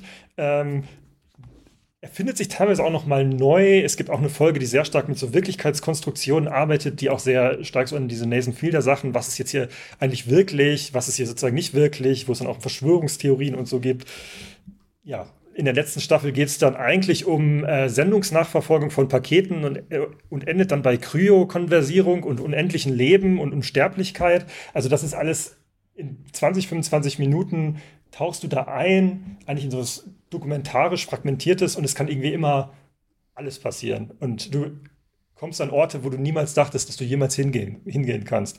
Und das finde ich schon immer noch beeindruckend und funktioniert für mich auch immer noch und bin auch ein bisschen traurig, dass das jetzt schon wieder vorbei ist und hoffe, dass das irgendwann auch mal in Deutschland äh, stattfindet, damit man auch mit irgendwem mal darüber reden kann. Das ist für mich die beste Serie überhaupt, glaube ich. ich diese Serie, How to with John Wilson, ich finde das so genial. Also, was das für Alltagsbeobachtungen sind, wie diese visuelle Comedy funktioniert, dass er einfach sowas sagt wie äh, having a dinner with your friends und dann gibt es so einen Shot, wie einfach so vier Plüschbären an so einem Tisch sitzen, halt irgendwo in New York, so ramponiert. Also, das ist ja so auch Humor, der sonst irgendwie, also der ganz besonders ist, finde ich. Und dann ist der Witz, es gibt immer ein Thema und dann macht er irgendwas anderes und dann kommt immer am Ende raus, warum doch das Thema verdeutlicht wird durch diese andere Sache so. Und dann sind, das sind wirklich oft interessante philosophische Beobachtungen Beobachtungen eigentlich, die da drin sind. Und äh, das ist der seltene Fall von, ich mag eine Serie so doll, dass ich nur eine Folge der neuen Staffel bisher geschaut habe, weil ich es mir aufspare, weil ich weiß, es ist die letzte Staffel und äh, ich will das jetzt nicht runtergucken. Aber dieses ganze Nathan Fielder-Universum, du hast das gerade so ein bisschen angesprochen, das ist ja dann dieses Jahr nach Deutschland gekommen mit The Curse auf Paramount Plus läuft es, glaube ich. Ähm, auch da habe ich noch nicht reingeschaut, weil ich habe eigentlich, ich hatte dem Deutschlandfunk einen Beitrag dazu gepitcht, das mal alles mal aufzudröseln, dieses Fielderverse, aber das war irgendwie zu kurzfristig vor Start, sodass es dann abgelehnt wurde und dann dachte ich, nö, dann gucke ich es auch erst irgendwie, wenn es durchgelaufen ist. Und dann, Moritz, können wir gerne eine äh, Folge vielleicht auch mal dazu machen im Januar oder so, wenn es durchläuft. Was, was ich interessant fand, weil ich hätte eigentlich gedacht, dass dieses The Curse eher so eine Serie wird, die man ähm, auf Mal rausbringt und nicht in dieser Wochenstruktur. Da habe ich aber noch nicht reingeschaut. Ähm, Rüdiger, hast du mit Nathan Fielder, also diesen Serien so Nathan for You und The Rehearsal und äh, vor allem dieser neuen äh, The Curse irgendein, irgendeine Berührung mal gehabt? Ich habe tatsächlich The Curse schon zwei oder drei Folgen gesehen. Äh, was ich aber gerade mich gefragt hatte, als ihr von How to with John Wilson erzählt habt, ist das geskriptet oder teilgeskriptet oder ist das alles äh, wirklich spontan entstanden? Das ist aber die Grundfrage bei den ganzen Nathan Fielder Sachen. Also auch damals bei seiner Reality-Parodie ist es immer sozusagen, was ist hier jetzt eigentlich inszeniert, was ist hier eigentlich konstruiert, wer ist irgendwie eingeweiht. Ähm, bei äh, John Wilson ist es schon so, was man sozusagen von dem Produktionsprozess weiß, dass dieses ganze Film, diese Impressionen, das natürlich schon alles irgendwie gefilmt, alles auf eine bestimmte Art und Weise montiert ist.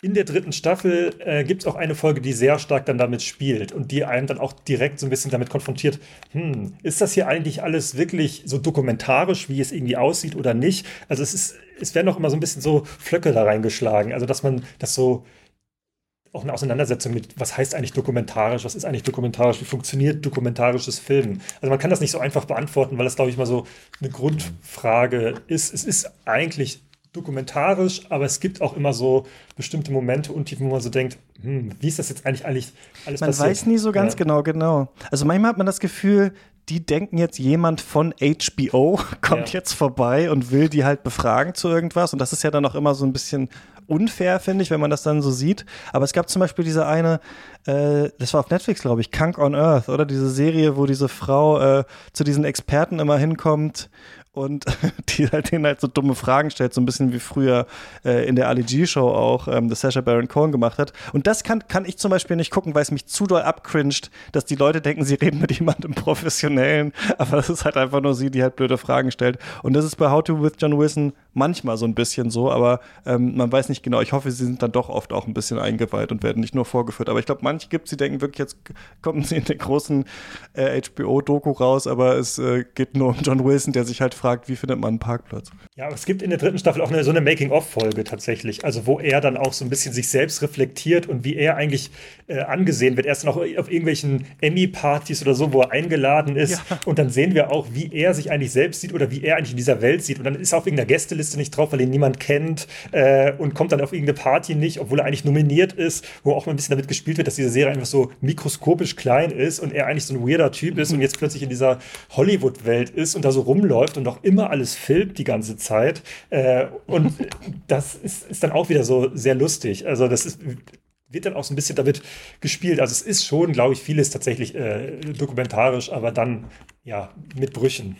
Bei The Curse ist es ziemlich eindeutig, weil das ist ja total geskriptet. Da geht es ja darum, dass er und, also Nathan Fielder und ähm, Emma Stone ja so Fixer-Upper sind, die Häuser aufmotzen und dann verkaufen. Und äh, das ist eher so eine ja, Satire auf die Art und Weise, wie Reality-TV gemacht wird. Also wie dann da äh, manipuliert wird, dass die Leute dann vor der Kamera weinen und wie sie dann ähm, alles anders darstellen, als es in Wirklichkeit ist. Und das ist schon ganz interessant, aber ich habe bei der Serie so ein bisschen das Gefühl, dass es sich so nach drei Folgen auch schon so ein bisschen tot läuft und die Kritiken sind jetzt auch nicht ganz so überschwänglich mhm. wie bei The Rehearsal zum Beispiel, die ja nun wirklich äh, sehr genial war.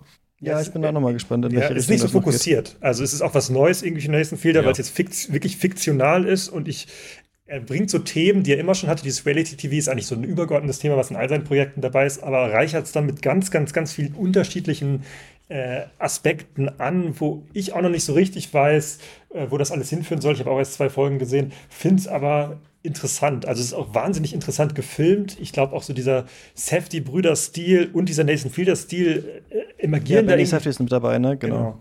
genau. Äh, das, so dieser Stil, wie diese, diese Filme wie ähm, äh, Good Time inszeniert und gefilmt sind, trifft dann auf Nathan Fielder und das ist irgendwie auch sehr unangenehm. Und ich finde es auch irgendwie krass, dass diese Folgen dann auch alle so 60 Minuten gehen und es dann auch teilweise wirklich teilweise schwer äh, bestimmte Sachen äh, zu ertragen oder zu schauen.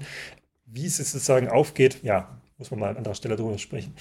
Rüdiger, hast du noch was? Hat einer von euch die wirklich durchgeknallteste Serie des Jahres, Mrs. Davis, gesehen? Ja, ich habe die gesehen. Wie heißt der denn jetzt nochmal? Jetzt kommt mir nicht Damon Lindelof. Damon Lindelof. Genau. Ich bin nicht äh, so Lost bewandert und jemand, der The Leftovers gar nicht mochte. Ich habe aber Watchmen sehr gemocht und äh, hier bin ich noch nicht reingegangen. Wie ist, äh, soll man, soll man nicht? Ähm, wie fandet ihr das?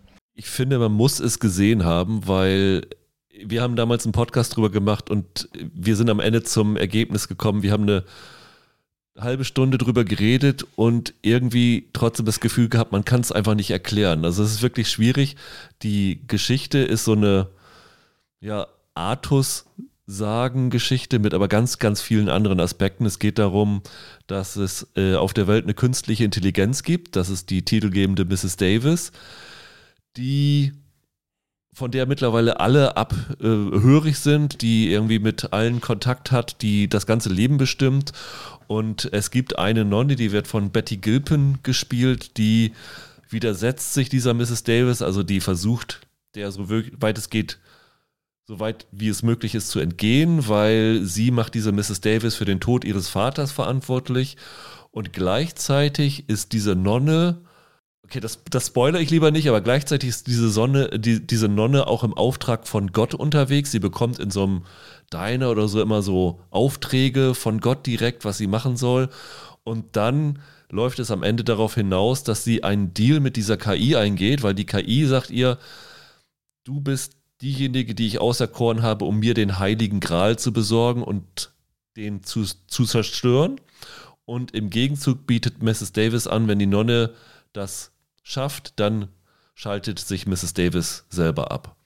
Und die Serie macht da so viele Abzweigungen und äh, es gibt dann irgendwann wirklich einen Wettbewerb, wo jemand an die Hand an ein großes Excalibur-Schwert halten muss, wer am längsten aushält, bekommt einen Preis und sowas alles.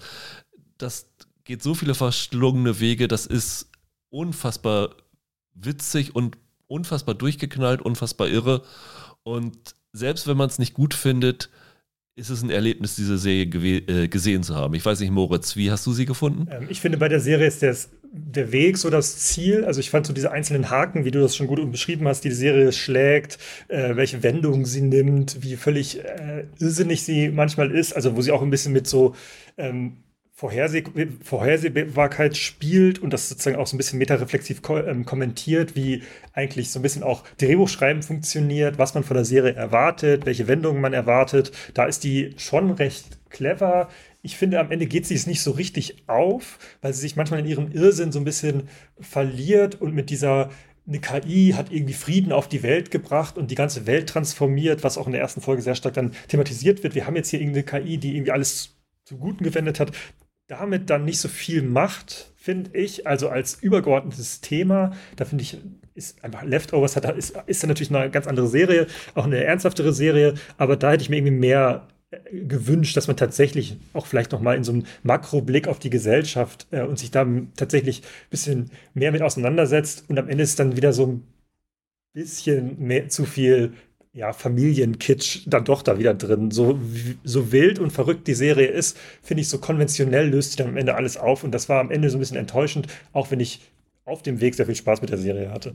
Was ich irgendwie sehr witzig fand als Phänomen, denn ich schaue manchmal auch so ein bisschen äh, Trash-TV und Reality-TV und was irgendwie ja jetzt gerade passiert ist, ist, dass ja nachdem was auch wieder so ein bisschen ja verdeutlicht, dass es so lange Pausen irgendwie gibt zwischen Serien, selbst zwischen Mega-Hits, bei denen man denkt, ihr müsst doch jetzt mal eine zweite Staffel machen, dass Netflix jetzt erstmal hinter Squid Game Squid Game The Challenge hinterhergeschickt hat, von dem ich jetzt ein paar Folgen gesehen habe, wo ja quasi als Reality-Show Leute nochmal in dieses Squid Game geschickt werden und das alles nachgebaut ist aus dieser Serie und man jetzt aber nicht halt wie eine ähm, so asiatische Reality-Show, sondern eher halt wie eine US-amerikanische, einfach mit so ein bisschen Talking Heads und wie man das halt so kennt, irgendwie, äh, da diese Squid Game-Sachen ähm, durchspielt und es wirkt alles auch super gescriptet zwischenzeitlich, aber das finde ich nochmal, wenn vielleicht wisst ihr, The Last of Us so die eine seltsame Adaption für mich ist, wo man ein Spiel, das wie eine Serie aussieht, wieder zu einem Spiel macht, finde ich, ist das so die andere seltsame Adaption, die wir bekommen haben, also dass wir eine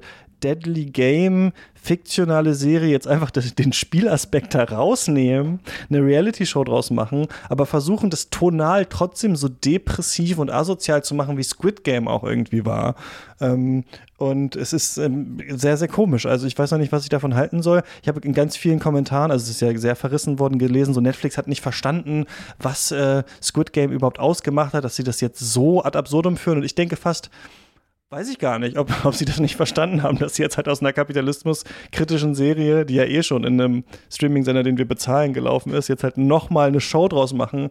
Ist ja eigentlich vielleicht genauso perfide irgendwie. Also, das ist noch so ein perfides Detail dieses Serienjahrs, was ich recht ähm, einzigartig finde. Mir würde gar nicht so viel anderes einfallen. Ich glaube doch, es gab irgendeine so eine James Bond Challenge Serie dieses Jahr, glaube ich auch, ja, ja. Wo, wo Brian Cox irgendwie ja. mitgemacht hat, weil er dachte, das wäre ein James Bond Film oder so, kam doch dann im Interview irgendwie raus. Aber das fand ich irgendwie so ein bizarres Phänomen.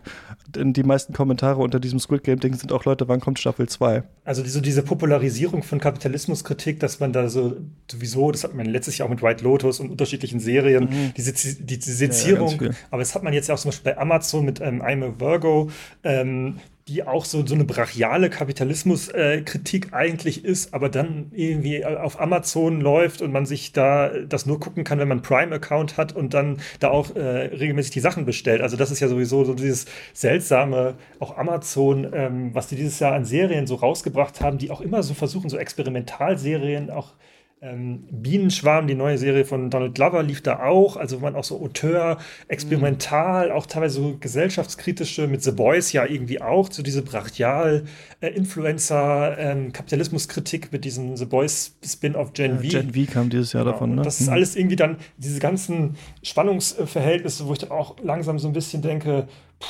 also, ähm, Dead Ringers, diese David Cronenberg-Serienadaption, hatte dann auch noch mal so eine Pharmazie, ähm, Dynastie, superreichen Kritik damit drin, wo ich dann auch so dachte, das ist irgendwie gut gemacht, aber irgendwie langsam auch reicht's auch fast ähm, mit diesen superreichen ähm, Machtkritiken, die dann immer so ein bisschen auch zahnlos am Ende wirken, weil sie dann immer umrahmt sind mhm. von diesen mega super Tech-Konzernen. Also das ist dann, glaube ich, auch so ein Trend dieses Jahr, dass es immer wieder so aufgetaucht ist. Und deswegen ist es, glaube ich, nur äh, ja, nachvollziehbar, dass jetzt natürlich Netflix äh, eine Squid Game Reality-TV-Sendung macht und sagt, nee, und ja auch Netflix will jetzt ja auch irgendwelche ähm, Läden und in den Einzelhandel einsteigen oder so äh, Restaurants aufmachen. Mhm. Da gibt es ja wahrscheinlich auch so Spielhallen wie so Trampolinparks, es ja sowieso schon gibt von Netflix, wo man dann so Squid Game spielen kann. Also das ist ja sozusagen, glaube ich, mhm. das, was die nächste Konsequenz ist. Also äh, das ist alles schon irgendwie äh,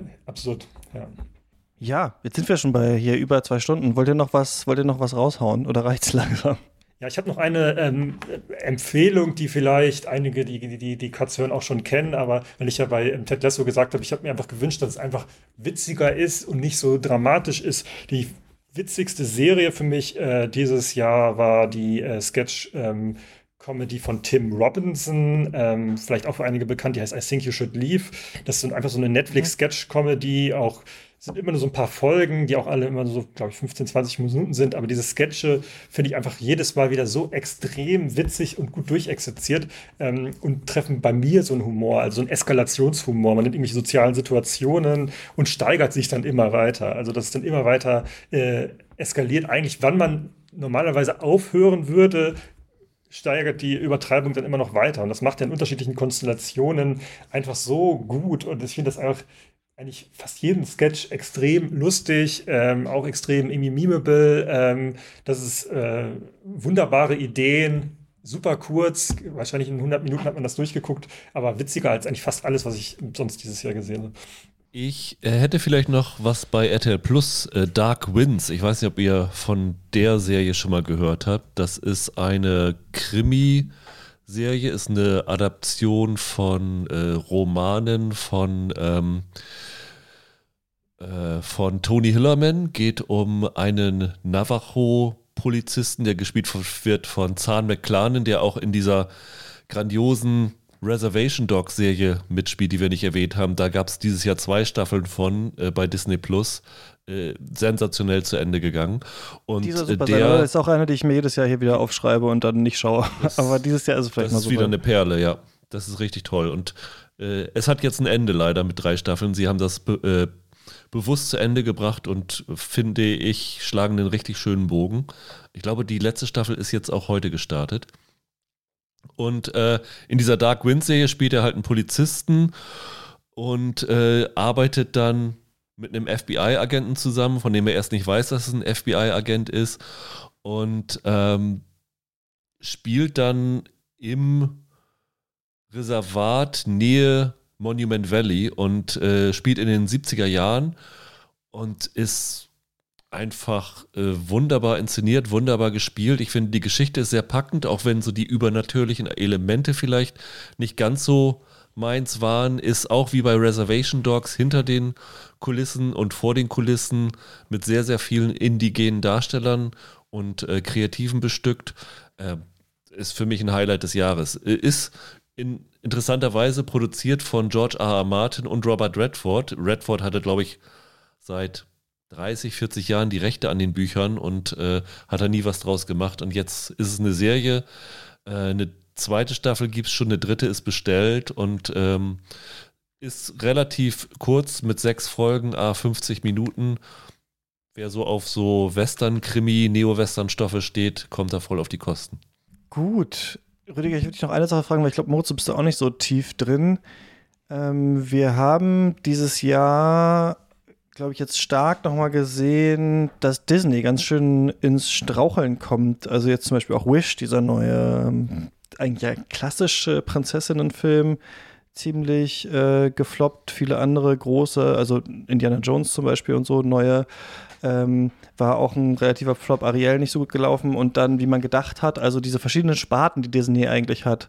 Marvel, Star Wars, die Realverfilmungen und die Animationssparte sind alle welche, bei denen man sich fragt, wie geht das ja jetzt eigentlich so genau weiter? Und das scheint sich ja auch auf diesen Serienkosmos ausgewirkt zu haben. Also ich war vor, weiß ich nicht, sagen wir mal so zehn Jahren oder so, noch so schon interessiert daran, was die so machen bei Marvel und was die so machen bei Star Wars und so. Und ich als jemand, der einen regelmäßigen Filmpodcast hat, blicke wirklich nicht mehr durch. Also ich weiß nicht genau, wer sind diese Figuren, wer bei The Marvels zum Beispiel im Kino, wer sind die, die da die Hauptrollen spielen, die kommen scheinbar aus irgendwelchen Serien, die ich nicht gesehen habe und so. Also Disney hat ja darauf gesetzt, dass sie diese Mega-Universen haben, bei denen man auch alles schauen muss. Und irgendwie hat man so das Gefühl, so langsam fällt es ihnen äh, auf die Füße. Wie hast du denn, ich weiß nicht, was du davon gesehen hast, so von diesen, sagen wir mal, Marvel- und Star Wars-Serien, die so rausgekommen sind in diesem Jahr. Ist das so disparat und ähm, von so minderer Qualität, wie es von außen wirkt, oder ist da noch tatsächlich irgendwie was zu holen? Wie, wie siehst du so das, was die da machen? Also gesehen habe ich alles. Bei Marvel ist, glaube ich, dieses Jahr Secret Invasion und Loki rausgekommen, wenn ich mich nicht ganz täusche. Das waren, glaube ich, die beiden. Mhm. Secret Invasion war für mich ein Desaster, obwohl ja alle sich erhofft hatten, so Samuel L. Jackson, die Nick Fury-Serie, ähm, endlich bekommt man mehr Einblick in diese Figur, die ja so ein Publikumsliebling ist. Das hat überhaupt nicht funktioniert. Die Geschichte haben sie nicht zusammengekriegt. Man muss auch sagen, die, sieht, die sehen teilweise billig aus. Marvel hat wirklich ein richtiges Problem, ist ja schon lange bekannt mit ihren Spezialeffekten, dass da die Techniker unterbezahlt werden und unter Druck gesetzt werden und es einfach nicht mehr gut aussieht. Und ja, dieses ganze Verzweigen, ich weiß es nicht. Also ich habe jetzt für mich beschlossen, dass ich diese Kinofilme eigentlich nicht mehr sehe. Und natürlich fehlt einem dann, wenn man die Serien schaut, ein bisschen was. Äh, die Loki-Serie fand ich persönlich jetzt extrem unterhaltsam, obwohl es auch eine Serie ist, wo ich vielleicht die Hälfte verstanden habe, weil die so schräg und verschwurbelt ist. Mhm. Da fand ich die erste zum Beispiel auch noch recht bemerkenswert, aber jetzt auch gar kein Interesse, die zweite zu sehen, weil, ja. Ja. Und ich glaube, das nächste Jahr haben sie fast freigeräumt, also von Filmen, glaube ich, sowieso. Da gibt es dann nur noch die Sony und, und Deadpool-Sachen. Ähm, ich glaube, die müssen sich bei Marvel erstmal jetzt wirklich komplett neu aufstellen. Die hauen jetzt im Januar nochmal Echo raus, dass sie dreimal verschoben haben und das äh, ist auch, glaube ich, die erste Marvel-Serie, die, die sie als Binge raushauen, weil sie da auch überhaupt kein Vertrauen drin haben. Also da wird es, glaube ich, ein richtiges Überlegen geben, wie man das nochmal neu anfangen kann. Und bei Star Wars läuft es ja genau auf das wieder hinaus, dass sie jetzt anfangen, das Ganze zu verzweigen, weil äh, die haben ja gerade den Dave Filoni zum, ja, zum Kevin Feige von Star Wars gemacht, der ja alles darauf hinausarbeitet, dass alle seine Figuren, die er in Ahsoka, in Mandalorian, in Boba Fett überall eingeführt hat, in einem Film vereinigen will.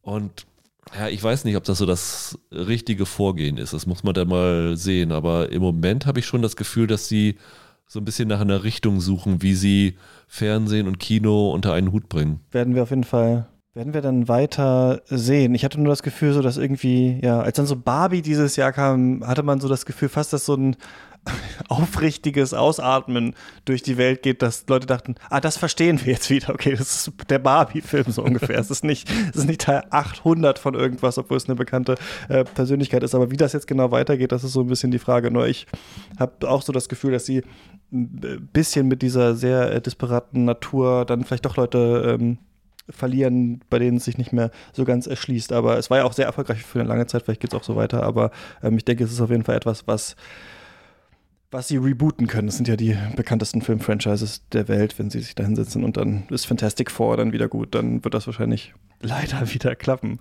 Ähm, ja, ja, ihr beiden, vielen Dank, dass wir durch diese Serien durchgegangen sind. Du wolltest gerade noch was sagen. Ich wollte gerade nur sagen, äh, bei Barbie, es gibt nichts Gutes. Äh, da wird es dann dafür dann 13 weitere Mattel-Verfilmungen geben, die schon in Arbeit sind. Also äh, man, Stimmt, man, das kam ja dann auch raus, ja. Man kann einfach nichts Gutes stehen lassen. Das ist das Problem heutzutage.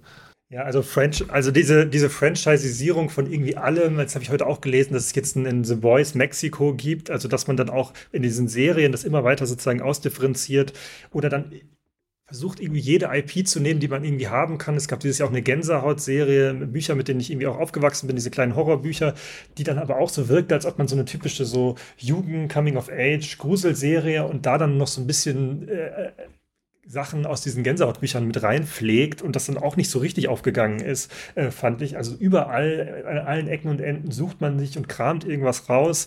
Oder wenn es dann mal funktioniert, ähm, differenziert oder äh, differenziert man es dann immer weiter aus. Ähm, ja, finde ich, ähm, finde ich auch ein bisschen ein bisschen schade, weil dann alles irgendwie so ein bisschen am Ende verwässert. Als ob man dann es immer weitermacht, bis es dann irgendwie überhaupt nicht mehr funktioniert, wie jetzt bei Marvel. Und dann sucht man sich halt irgendwas äh, irgendwas Neues aus. Ja, das Beispiel war doch da irgendwie Wonder Vision, ne? was irgendwie ein Achtungserfolg auf jeden Fall war, so als erste Serie und dann muss man daraus aber dann jetzt Agatha, Coven of sowieso oder sowas draus machen. Also das Gefühl, wenn du irgendwas mal erfolgreich war und da gibt es eine Figur, die erkennt man dann jetzt so ungefähr, dann muss man daran, also dann müssten wir jetzt aus The Bear, muss jetzt Cousin, die Serie irgendwie rausge, äh, rausgebracht werden oder sowas und das ist natürlich schon eklatant, aber das ist was, was sich auch im Kino viel beobachten lässt. Ne? Ich finde, in der Serienwelt so ist es vielleicht auch noch nicht so stark. Also was würdet ihr denn vielleicht nochmal so als Fazit jetzt sagen zu diesem Serienjahr? Weil es gab schon auf jeden Fall viele interessante, finde ich auch in diverse Sachen. Man kann eben nicht, wie ich am Anfang meinte, so sagen, ah, das ist irgendwie alles gleich oder sowas. Ne? Wie wir sagen würden, ja, irgendwie jeder Superheldenfilm ist ja irgendwie so ein bisschen gleich, sondern das sind schon viele unterschiedliche Sachen.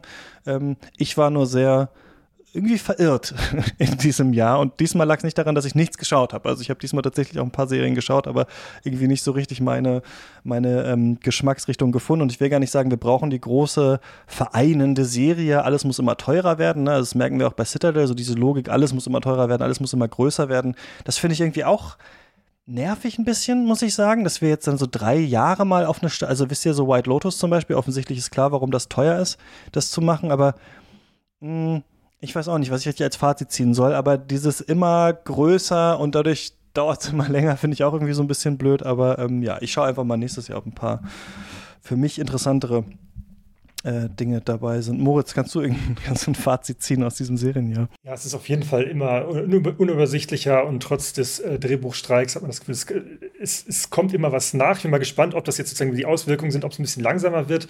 Äh, Glaube ich auch nicht mhm. unbedingt, weil es immer noch weiterhin so total äh, irgendwie unübersichtlich ist und ähm, wenn man dann sozusagen eigentlich so nach den deutschen Staats geht oder so ein bisschen nach legaler Rezeption, wird es dann noch unübersichtlicher. Zum Beispiel die neue Staffel Fargo läuft jetzt irgendwie auf Magenta TV. Das hat, glaube ich, auch das zur Konsequenz, dass das irgendwie am Ende doch nicht mehr so viele Leute sehen. Ähm, also es wird auch noch viel Interessantes produziert. Man muss teilweise suchen, äh, es ist teilweise unübersichtlich, so das, das, das Vereinende fehlt. Ähm, aber ja, es passiert noch was, es wird auch noch was ausprobiert, es gibt auch immer noch so, so viele so Experimentalsachen. Ich würde manchmal mir wünschen, teilweise, äh, das sage ich öfter, sich dann doch wieder so ein bisschen am klassischen Fernsehen vielleicht äh, zu orientieren, ähm, mhm. auch was, was, was, Sitcoms angeht oder was ich eben zu Evil gesagt habe, äh, dass man sich daran so ein bisschen orientiert. Teilweise sind es auch kleine Serien, so eine Serie wie Hardstopper, die jetzt in einer sehr jungen Zielgruppe, das sind einfach nur zwei Jungen, die sich ineinander verlieben und eigentlich die ganze Zeit besteht die Serie nur daraus, dass sie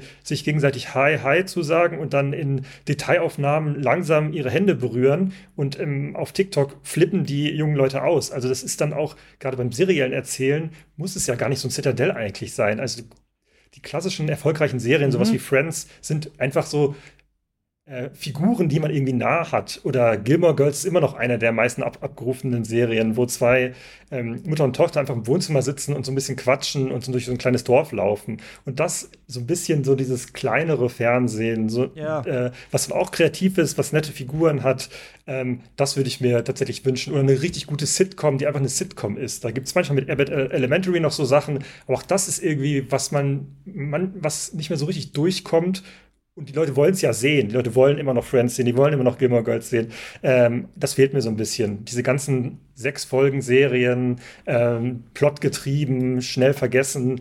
Davon könnte es ein paar mehr geben und dann so ein bisschen gut ausgearbeitete Figuren. Ähm, vielleicht übersichtliche Settings, aber dann steckt man da auch wirklich was in die, in die Schauspielenden, in, in die Ideen, mhm. in die mhm. Ausarbeitung der einzelnen Folgen. Das ist etwas, was ich mir wünschen würde und trotz 650 Serien habe ich mir das Gefühl, es fehlt irgendwas. Äh, mir fehlt noch irgendwas. Ja, ja, stimmt, du hast aber recht. Es ist irgendwie, äh, äh, vieles von dem ist so aufstaffiert und durch so eine Additionslogik immer so weiter, weiter getrieben irgendwie und man schaut das dann so, äh, House of Usher und denkt sich, ja, gut, irgendwie, irgendwie nicht schlecht, aber stimmt, das könnte manchmal, mir fehlt auch ein bisschen was Reduzierteres manchmal. Ich weiß, ich weiß genau, was, was du meinst. Ich glaube, mir fehlt mal wieder so ein guter Thriller. Ich schau mal den mir an, ähm, Rüdiger, den du angeschaut hast. Moritz hast gerade noch gesagt, auch, dass äh, die Leute ne, schauen auch heute noch Friends und so. Ich, du meinst doch im Vorgespräch auch, Rüdiger, dass irgendwie Suits die erfolgreichste Serie bei Netflix irgendwie war ähm, dieses Jahr. Das finde ich ja auch irgendwie, äh, irgendwie erstaunlich. Was fehlt dir denn so an, an diesem Jahr oder bist du eigentlich ganz zufrieden? Mir persönlich fehlen dieses Jahr die zweiten Staffeln von Severance und Pachinko, weil das im letzten Jahr meine Highlights waren bei Apple. Mhm.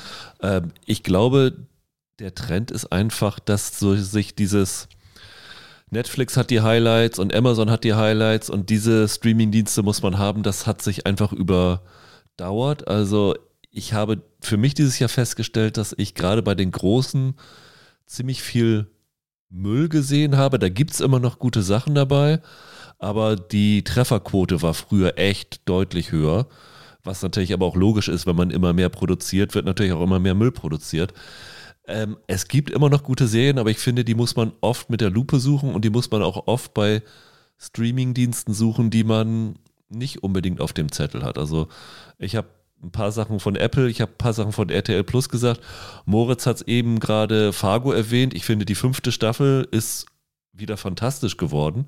Äh, da muss man dann zu Magenta gehen. Also dieses Service-Hopping ist eigentlich so der vielleicht beste Weg, um Serien in Zukunft zu schauen, dass man irgendwie zwei Monate den einen Dienst abonniert und da wegguckt, was im letzten Jahr gelaufen ist. Dann geht man zum nächsten und guckt es da weg. Äh, dieses Ich habe einen Streamingdienst abonniert und da gucke ich alles, was wichtig ist. Ich glaube, die Zeit ist vorbei. Stimmt, und da haben viele natürlich keine Lust drauf und deswegen schaut man einfach Squid Game The Challenge, ja.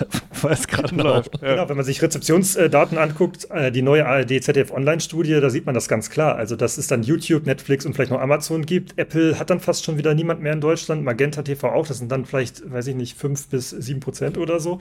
Also, das ist schon, also ist so, so, um das Beste zu ähm, haben, ist das die beste Herangehensweise, aber das ist auch, wo viele irgendwie nicht die Kapazitäten haben oder es ihnen so wichtig ist. Und dann ist es dann doch ähm, mhm. Selling Sunset, Love is Blind äh, und da ganz viele auch so brasilianische Thriller-Serien. Das ist ja auch nicht unbedingt schlecht, mhm. dass sich das sozusagen wegführt vom amerikanischen. Wenn man die sich die Netflix Top Ten anguckt, dann ist da auch mal was Spanisches, was Brasilianisches dabei. Viel so Genre, Crime, sechs Folgen Sachen, die man dann wahrscheinlich einfach so ein bisschen, äh, die so einen Hook haben, wie ich anfangs gesagt ha mhm. habe und dann läuft das halt. Aber ist es trotzdem, glaube ich, noch in der Breite ähm, tatsächlich so Netflix immer noch dominant, sehr stark dominant und deswegen verschwindet irgendwie dann auch, verschwindet auch irgendwie mhm. viel. Ähm, ich glaube, das wird sich nie durchsetzen. Ja, das neue ja. Phänomen, ich hatte das, ich hatte das schon mal angesprochen, genau, weil Love is Blind zum Beispiel war auch eine große, große Highlight-Serie in äh, unserem Haushalt, immer wenn das kommt. Es wird wirklich auch schlimmer und schlimmer von Staffel zu Staffel. Das ist ja diese Serie, wo die in diesen Containern sitzen und sich nur hören können und dann müssen die aber heiraten.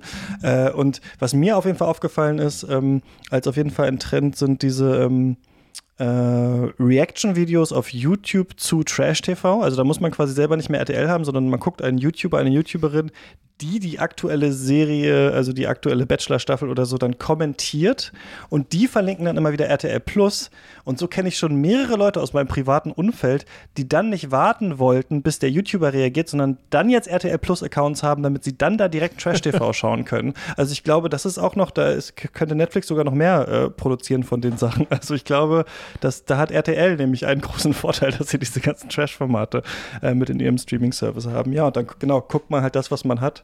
Und davon werden ja wie im Perpetuum mobile, weiß ich nicht, drei verschiedene Formate immer parallel äh, parallel produziert. Aber ich merke es auf jeden Fall in meinem Konsumverhalten auch, jetzt nicht unbedingt auf Trash bezogen, aber so, dass ähm, bei uns sich auch gefragt wird, schaut man jetzt eine Serie oder guckt man nicht doch auf YouTube irgendwie jemanden, Reise-YouTuber oder sowas, der einen interessiert oder macht man einen Film an oder so. Also das muss man ja auch sehen, dass Serien ja nicht nur Konkurrenz von anderen Serien haben, sondern auch von vielen anderen Formaten, die es so gibt. Ja, ein großes ähm, Phänomen ist, sind Arte-Dokumentationen. Meine Freundin guckt das sehr exzessiv. Äh, diese ganzen super viele Klicks hat, haben die auch. Ja. Ich gucke das ab und zu mal und gucke dann immer eine Million Aufrufe äh, für äh, kleinteilige Arte-Dokus über kleinteilige Themen. Also das ist dann einfach ein Riesending. Also das ist, äh, und in diesen Medienrezeptionsstudien taucht Arte dann auch immer wieder relativ prominent auf. Ich glaube auch eben durch YouTube. Also dass man, das ist, ist, mhm. sind dann sozusagen diese Nebenpfade des, des Seriellen, die es dann aber auch irgendwie gibt. Äh, oder diese ganzen Reisedokus und sowas. Äh, oder Reaction-Videos kenne ich auch alles aus meinem, aus meinem Haushalt. Äh, das ist, ja, das ist dann so dieses Abhäng äh, dieses nicht das klassische, das klassische Fernsehen, aber dieses, was einfach teilweise so populär ist, das, das, kann man sich gar nicht vorstellen. Millionen Aufrufe für diese Arte-Dokus, aber das ist auch da. Stimmt, da kommt das traditionelle Fernsehen eigentlich wieder zurück. Ne? Auch der NDR ja zum Beispiel mit seinen ganzen Nord-Stories und sowas und seinen Kiosk-Dokus und seinen Imbissbuden-Sachen und sowas. Stimmt, das hat auch alles mittlerweile Millionen Klicks. Und da reden auch alle drüber. Die, über naja. die Kiosk-Dokus haben, glaube ich, die meisten Leute in meinem Umfeld geredet dieses Jahr und vielleicht sogar mehr als über Last of Us. Also über Money's Kaffee ähm, redet man mehr als über, weiß ich nicht, die äh, Bottle-Episode in Last of Us. Äh, das ist, ja, vielleicht ein bisschen zugespitzt, aber. Das fängt uns wieder ein. Das Tradition. Nein, ich habe auch über Money's Kaffee geredet. Mist, das ist jetzt die Erkenntnis am Ende dieser Folge. Es hat uns, es hat uns wieder eingefangen, der NDR und die ganzen. Naja, wir beobachten ja. das. Und genau, wenn man bei Serien auf dem Laufenden bleiben will, dann reicht es nicht, Katz zu hören, sondern er bietet sich äh, serienweise an. Ähm, Rüdiger, vielen Dank, dass du mit uns ähm, äh, gesprochen hast. Und bei euch sind wahrscheinlich jetzt auch viele Folgen, viele Rückblicksfolgen und so geplant, oder? Ja, äh, danke für die Einladung, Christian. Ähm, tatsächlich ist bei uns um die Weihnachtszeit, wir haben eine große Hörerumfrage, aber für die besten Serien aller Zeiten tatsächlich gemacht. Da wird es eine große Doppel- Folge geben. Das ist, glaube ich, ganz interessant. Und sonst ja, die Jahresrückblicke kommen jetzt auch so langsam in Gang bei uns. Hm. Und ähm, ja, Moritz, wir hören uns vielleicht, wenn wir über The Curse reden oder so. Vielen Dank auch an dich äh, für diesen Rückblick.